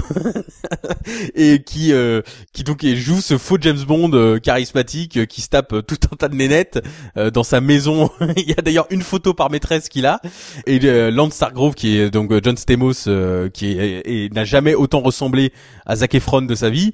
Euh, il est tout jeune c'est avant euh, la fête à la maison euh, c'est un champion de gymnastique et il se retrouve à la mort de son père emmêlé dans une histoire euh, apocalyptique, j'ai envie de dire, parce qu'en fait le méchant du film est Gene Simmons de Kiss, en fait un bon acteur, hein, on l'avait déjà vu dans euh, Runaway notamment avec Tom Selleck où il joue le méchant du film très très bon. Et là, euh, je vais pas trop en révéler sur Gene Simmons, si ce n'est qu'il joue euh, Velvet Ragnar, euh, un hermaphrodite euh, clairement inspiré de, du Rocky Horror Picture Show, qui a au milieu du film une scène musicale où il chante sur scène, alors que c'est censé être le méchant du film et que tout le monde le sait. Et en fait, le film est complètement what the fuck parce que c'est à la fois un James Bond euh, un peu cucu avec John Stamos qui se retrouve euh, lié avec euh, Vanity des années 80 qui a enchaîné trois pépites donc il y a ça Action Jackson et The Last Dragon elle est dans les trois films et c'est trois pépites absolues à, à voir euh, en tant que plaisir coupable et en même temps le méchant est le chef d'une tribu de Mad Max euh, wannabe euh, de gars qui sortent d'un post-apo euh, d'un post-apo improbable. Euh, il a euh, notamment Robert Englund qui travaille pour lui, mais ils sont tous habillés comme si on est on vivait dans un post-apocalyptique style Mad Max, alors que c'est le monde réel où il y a James Bond, c'est un monde d'espionnage. Et le méchant du film est Gene Simmons qui ressemble à deux gouttes d'eux au, au personnage qu'il interprète dans Kiss quoi euh, ce genre de rôle avec euh, voilà je je sais pas comment pitcher le film je excusez-moi j'en parle très mal mais c'est parce qu'en fait c'est difficile de parler de film et euh, je suis un peu pris au dépourvu mais c'est un film what the fuck où le fils d'un James Bond se retrouve dans une enquête improbable où le méchant du film est Gene Simmons et où on s'éclate tout le film parce que c'est euh, généreux et what the fuck Non, mais en fait, on est proche de ce qu'on fait dans les années 2000, euh, Alex Rider ou Cody Banks, agent secret, Spy Kids, même, j'ai envie de dire. On est proche de ces films-là, mais avec un, un esprit Mad Max 2, Justicier de New York, sur lequel on va venir en dernier, euh, très prononcé. C'est-à-dire qu'on est vraiment dans le nanar années 80, mais en même temps un nanar généreux en action, proche d'Action Jackson parce qu'il y a Vanity qui incarne une sidekick magnifique, euh, qui a droit à des scènes euh, érotisantes en diable. Mais euh, voilà, ça, ça donne un côté très 80s au film, très action, parce que les scènes d'action sont dantesques. Autant le film d'avant, il y avait des côtés très plombants au niveau de jeu des acteurs qui fait que c'était catastrophique et qu'on se faisait chier. Je vois pertinemment qu'il est mauvais, cet acteur, John Stamos, dans ce rôle. Il est pas très crédible, mais son jeu rend le film tellement drôle que c'est agréable à regarder, c'est agréable à suivre. On s'ennuie pas finalement. C'est-à-dire qu'il y a des scènes où on est mort de rire parce que ça arrive comme un cheveu sur la soupe et on n'en revient pas de ce qu'on est en, train de regarder et d'un coup on se retrouve à éclater de rire tellement c'est drôle. Parce que c'est le propre du nanar, certains diront, mais mais là, je sais pas, ça, ça donne une énergie tellement communicative qu'on qu'on ne peut pas s'empêcher d'aimer le film. Et il y a notamment toute cette partie où il y a un jeu érotique amoureux entre le héros et Vanity, mais cette scène, je vous promets, c'est 10 minutes. C'est un moment fabuleux à avoir vu au moins une fois dans sa vie, parce que j'ai découvert là une des scènes les plus drôles de ma vie, quoi. C'est honnêtement, alors je parle pas des scènes d'action qui sont what the fuck, qui sont vraiment géniales. Franchement, je me suis éclaté dans les scènes d'action avec des techniciens du film qui apparaissent dans le champ. On l'a remarqué et ça nous a vraiment fait rire. Mais il y a une telle générosité dans les gunfights, machin, ça bastonne dans tous les sens. Ça, c'est jouissif pour les gens comme moi qui aiment le cinéma d'action années 80. Vous le savez au travers de Soldats de plomb que j'ai réalisé. non mais c'est vrai, non mais c'est vrai. Euh, je veux dire, on, on- je kiffe ce cinéma-là, moi ça m'amuse. Mais mais là, il y a des moments tellement drôles à côté que le film pour moi est un chef-d'œuvre du nanar quoi. Et la scène amoureuse, on est d'accord tous les deux, c'est c'est un, un monument de montage. C'est un monument. C'est oui, John Stamos qui se refuse à coucher avec Vanity et du coup elle le tease et lui boit un Perrier, mange une pomme et c'est Deux clair. pommes, il n'en mange pas une deuxième. Oui, bien sûr. Et ensuite n'en peut plus et là il y a un montage euh, où la- le montage s'accélère, il teste des trucs de clips. Enfin c'est fabuleux. Et c'est au milieu du film, tu ne sais pas pourquoi, sachant que toute l'équipe d'espionnage les regarde en fait aux jumelles. Donc euh, en fait il voilà, il couche devant tout le monde. Et ce qu'il faut dire aussi c'est que John Stamos donc joue un gymnaste. Grosso modo, à part trois cabrioles, ça lui viendra jamais en aide. C'est pas comme Jim Kata où euh, dans Jim Kata, il arrête pas de faire des prises de, de gym et de euh, et de karaté et de et de trucs et de sauts périlleux. Là, il fait trois sauts, c'est tout. Mais par contre, dès qu'on lui donne une arme, ça y est, il défouraille à tous les sens. C'est-à-dire que au milieu du film, c'est un mec qui qui dégomme des gars au fusil et il a son meilleur pote qui vivait sur le campus avec lui de son école qui a un espèce de lance-roquette et lui mais il explose tout le monde en fait. C'est-à-dire qu'au milieu du film le film oublie que ce sont deux adolescents et les transporte dans un univers où il massacre tout le monde. C'est un film voilà à regarder au second degré entre potes c'est trop marrant. Mais j'ai l'impression que c'est assez méconnu parce que les gens l'ont peut-être regardé un peu trop sérieusement ou se sont pas assez amusés. Mais c'est vrai que pour moi c'est plus qu'un nanar c'est vraiment une pépite du cinéma plaisir coupable. Dans le podcast ils sont très très enthousiastes sur le film parce que c'est rare de trouver des films comme ça très rythmés très fun avec l'interprétation géniale de Gene Simmons qui joue deux rôles dans le film on n'en dira pas plus mais euh, qui est génial dans ces deux rôles quoi et, euh, et oui c'est un film euh, légendaire Donc voilà, donc ça c'est vraiment une forte recommandation et si jamais euh, vous avez l'occasion de le voir, n'hésitez pas. Faut, citons donc ça s'appelle Never Too Young to Die et le titre français est Donc le titre français en fait est incroyable, c'est Stargrove et Danja, agent exécutif. Ça ne veut rien dire agent exécutif, mais c'est très drôle. C'est des agents particuliers en fait. voilà, donc euh, maintenant on embraye sur le tout dernier film. Ça y est, enfin on arrive au bout de cette fête du cinéma de Podsac. Avec un film que Thibaut pendant longtemps ne voulait pas voir, parce qu'en fait on en avait beaucoup entendu parler dans le documentaire extraordinaire Electric Boogaloo sur la Canon, sur Golan et Globus. Il s'agit de Death Wish 3, réalisé par Michael Winner, donc le gros winner du cinéma euh, américain.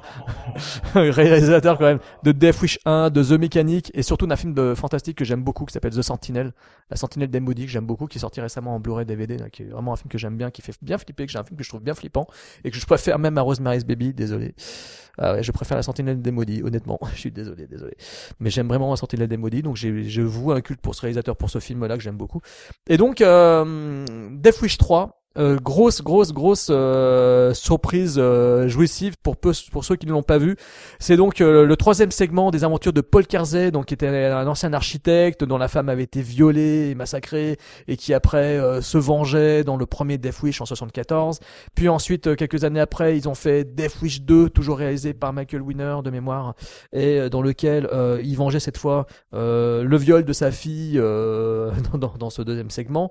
Mais les deux premiers films étaient assez sérieux, C'est-à-dire qu'il y avait un côté très sérieux, très old school, très 70s, euh, bien dans ses baskets et tout, bien froid, avec un côté euh, prémisse du vigilante. Euh, des films donc assez intéressants, assez intrigants, assez fascinants. Bon, plutôt pas réussis, on va dire, mais des films qui étaient quand même qui contenaient en leur sein euh, des, des, des un traitement de personnage assez tordu, assez perturbant et interprété par un monolithique Charles Bronson qui a trouvé là avec ce personnage parce qu'il y a quand même eu cinq films. Hein, euh, après celui-là, il y a eu The Crackdown, puis après il y en a eu un cinquième qui est sorti directement en vidéo. Ah ouais, c'est pas une connerie dans les années en 95, je crois. Et donc euh, donc voilà, donc il a trouvé là son personnage fétiche pour lequel finalement on l'a retenu parce que il n'était pas tout jeune quand il a fait ses films, enfin ses derniers films du moins. Donc forcément, on l'imagine en Papy. Et dans Death Wish 3, en fait, Papy Kersey, enfin Paul Kersey, euh, débarque euh, dans le Bronx, débarque à New York dans un quartier malfamé, mais limite en ruine. On a l'impression d'être dans un post-apo, euh, dont en fait des gangs, que les gangs en fait ont pris carrément sous le, ont pris le contrôle. Hein, les gangs ont pris le contrôle. Hein, ils, ils, martyrisent tout le monde. Et Paul Kersey en fait retourne, revient, revient dans la ville en fait avec ses valises pour visiter un pote, mais le pote a été euh, massacré euh, par ce gang et la police n'a rien fait. La police incarnée principalement par Ed Lauter que tout le monde connaît pour être un caractère acteur culte des années 70 et 80. Et donc euh, Paul Kersey en fait rapidement et c'est là que le film devient jouissif, on lui laisse les, les coups des franches, on lui laisse la main libre. Enfin, en tout cas, Ed Lauter lui dit, écoute, moi je peux rien faire, la police ne peut rien faire. On nous met des bâtons dans les roues, on nous interdit de, de coffrer tous ces ordures, toutes ces ordures. Donc tous ces voyous menés d'ailleurs par un acteur qui a une gueule pas possible et qui bizarrement aurait pu être grotesque. Euh, Galvin O'Herlihy s'appelle l'acteur. Et honnêtement, euh, ce mec a une gueule pas possible et une coupe de cheveux improbable.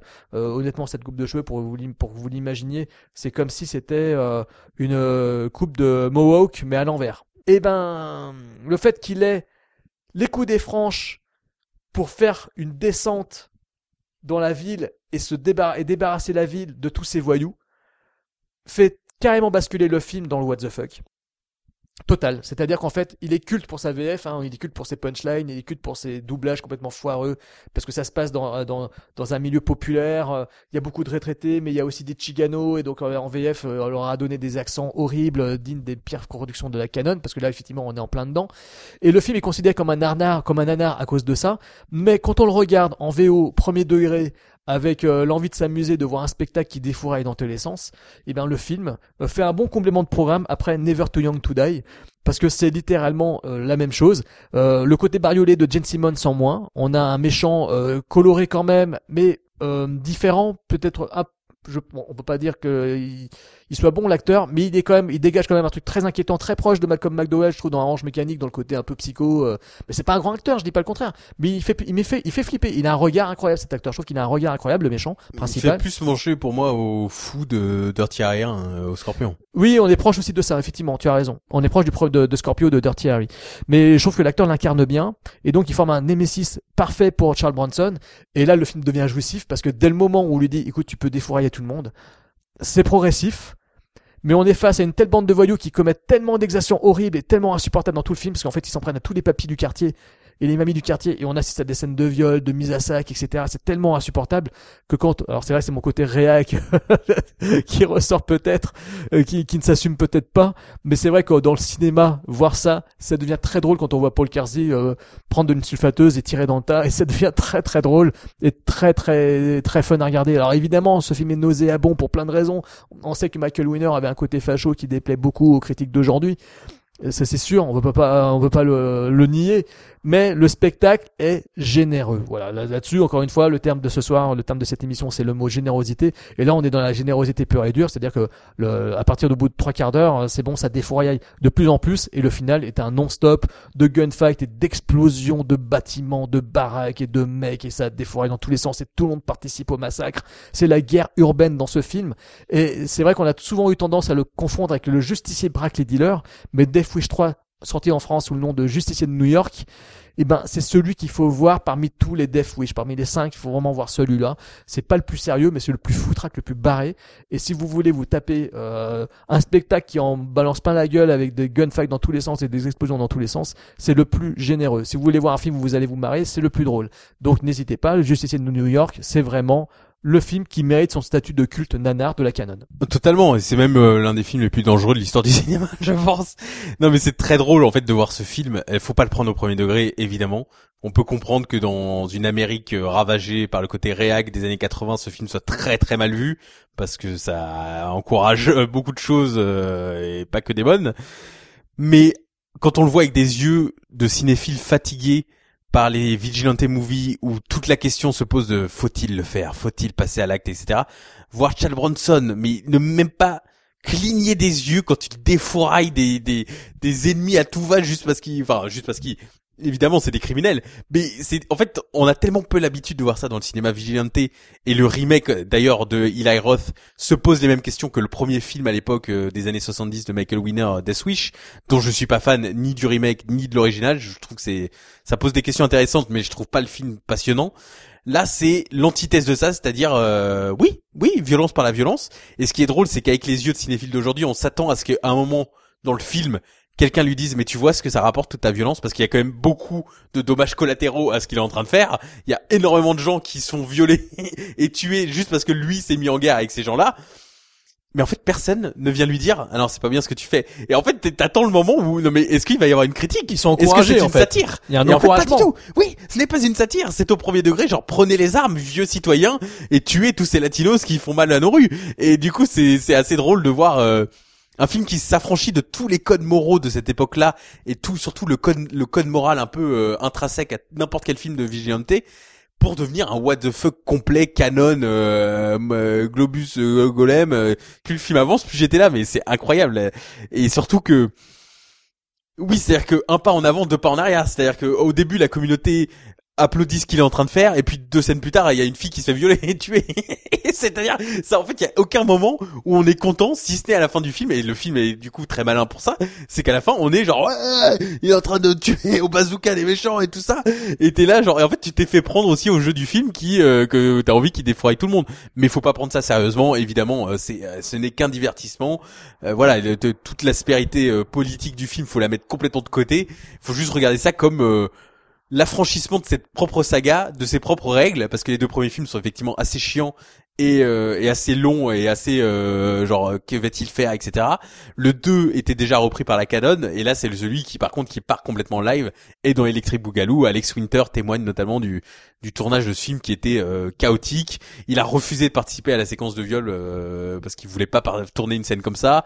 Euh, Michael Winner, apparemment la Canon tournait des scènes gore sans lui, c'est-à-dire que les impacts de balles sur les certains méchants étaient tournés sans Michael Winner, donc il était vénère. Ils ont tourné ça à Londres, alors que le film est censé se passer à New York. Du coup, il y a ce côté, voilà, comme euh, tu le disais, Never Too Young to Die, où un, un petit côté anachronique à tout ce qui se passe genre euh, mais attends est-ce qu'on est dans le futur où New York est devenue une ville euh, qui où règnent les, les criminels? J'ai une question à te poser là. Tu dis que ça a été tourné euh, en Angleterre.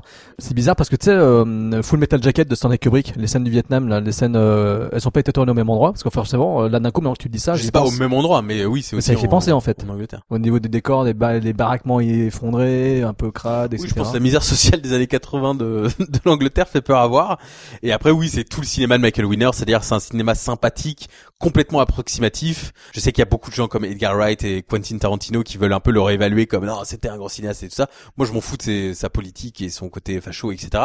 C'est juste que oui, ces films sont quand même très approximatifs. Là, on est quand même degré euh, un peu euh, problématique de découpage, de, de mise en scène, etc. C'est lui qui a monté le film d'ailleurs, mais c'est un film jouissif. C'est un film jouissif à voir, surtout en par rapport à tous les films de vigilante qu'on se tape, euh, The Brave One avec Jodie Foster, euh, etc., etc. Où la question c'est est-ce qu'elle va se venger, est-ce qu'elle va arriver au bout? Là, c'est genre oui non, on s'en fout, c'est juste euh, quand est-ce qu'il va sortir la mitraillette quoi. On se fout de la morale et en fait, on accompagne le spectateur. Mais en fait, si le spectateur est consentant dans le délire, euh, c'est formidable. Oui, tout à fait. Autre chose à ajouter? Et non, et écoutez, c'était une belle émission. Ben oui, finalement. On s'est- fait avoir à notre propre jeu, j'ai envie de dire. Exactement. Et si je vous, vous remercie, Thibaut et moi, de votre écoute, de votre patience et de votre passion pour le cinéma. Oh c'est beau.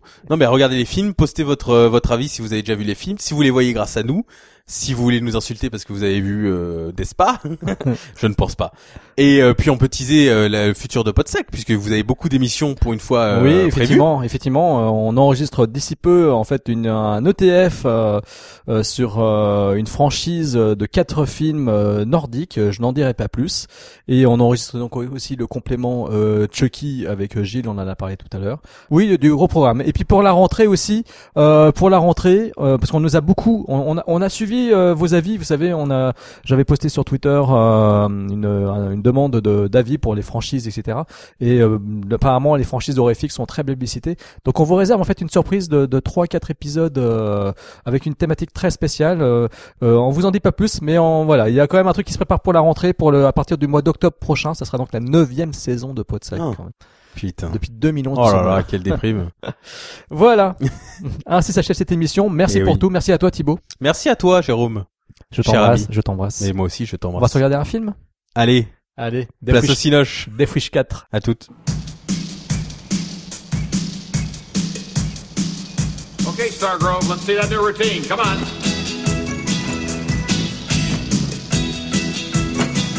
All right, more lift now. More lift.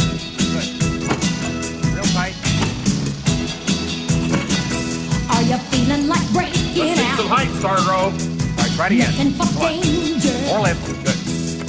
Feeling adventurous, then you must put your trust not in a stranger. Playing your own game, do it your own way. Keeping your own sound that you found going down, playing like you play. Who knows what you'll find? You may like it or not but all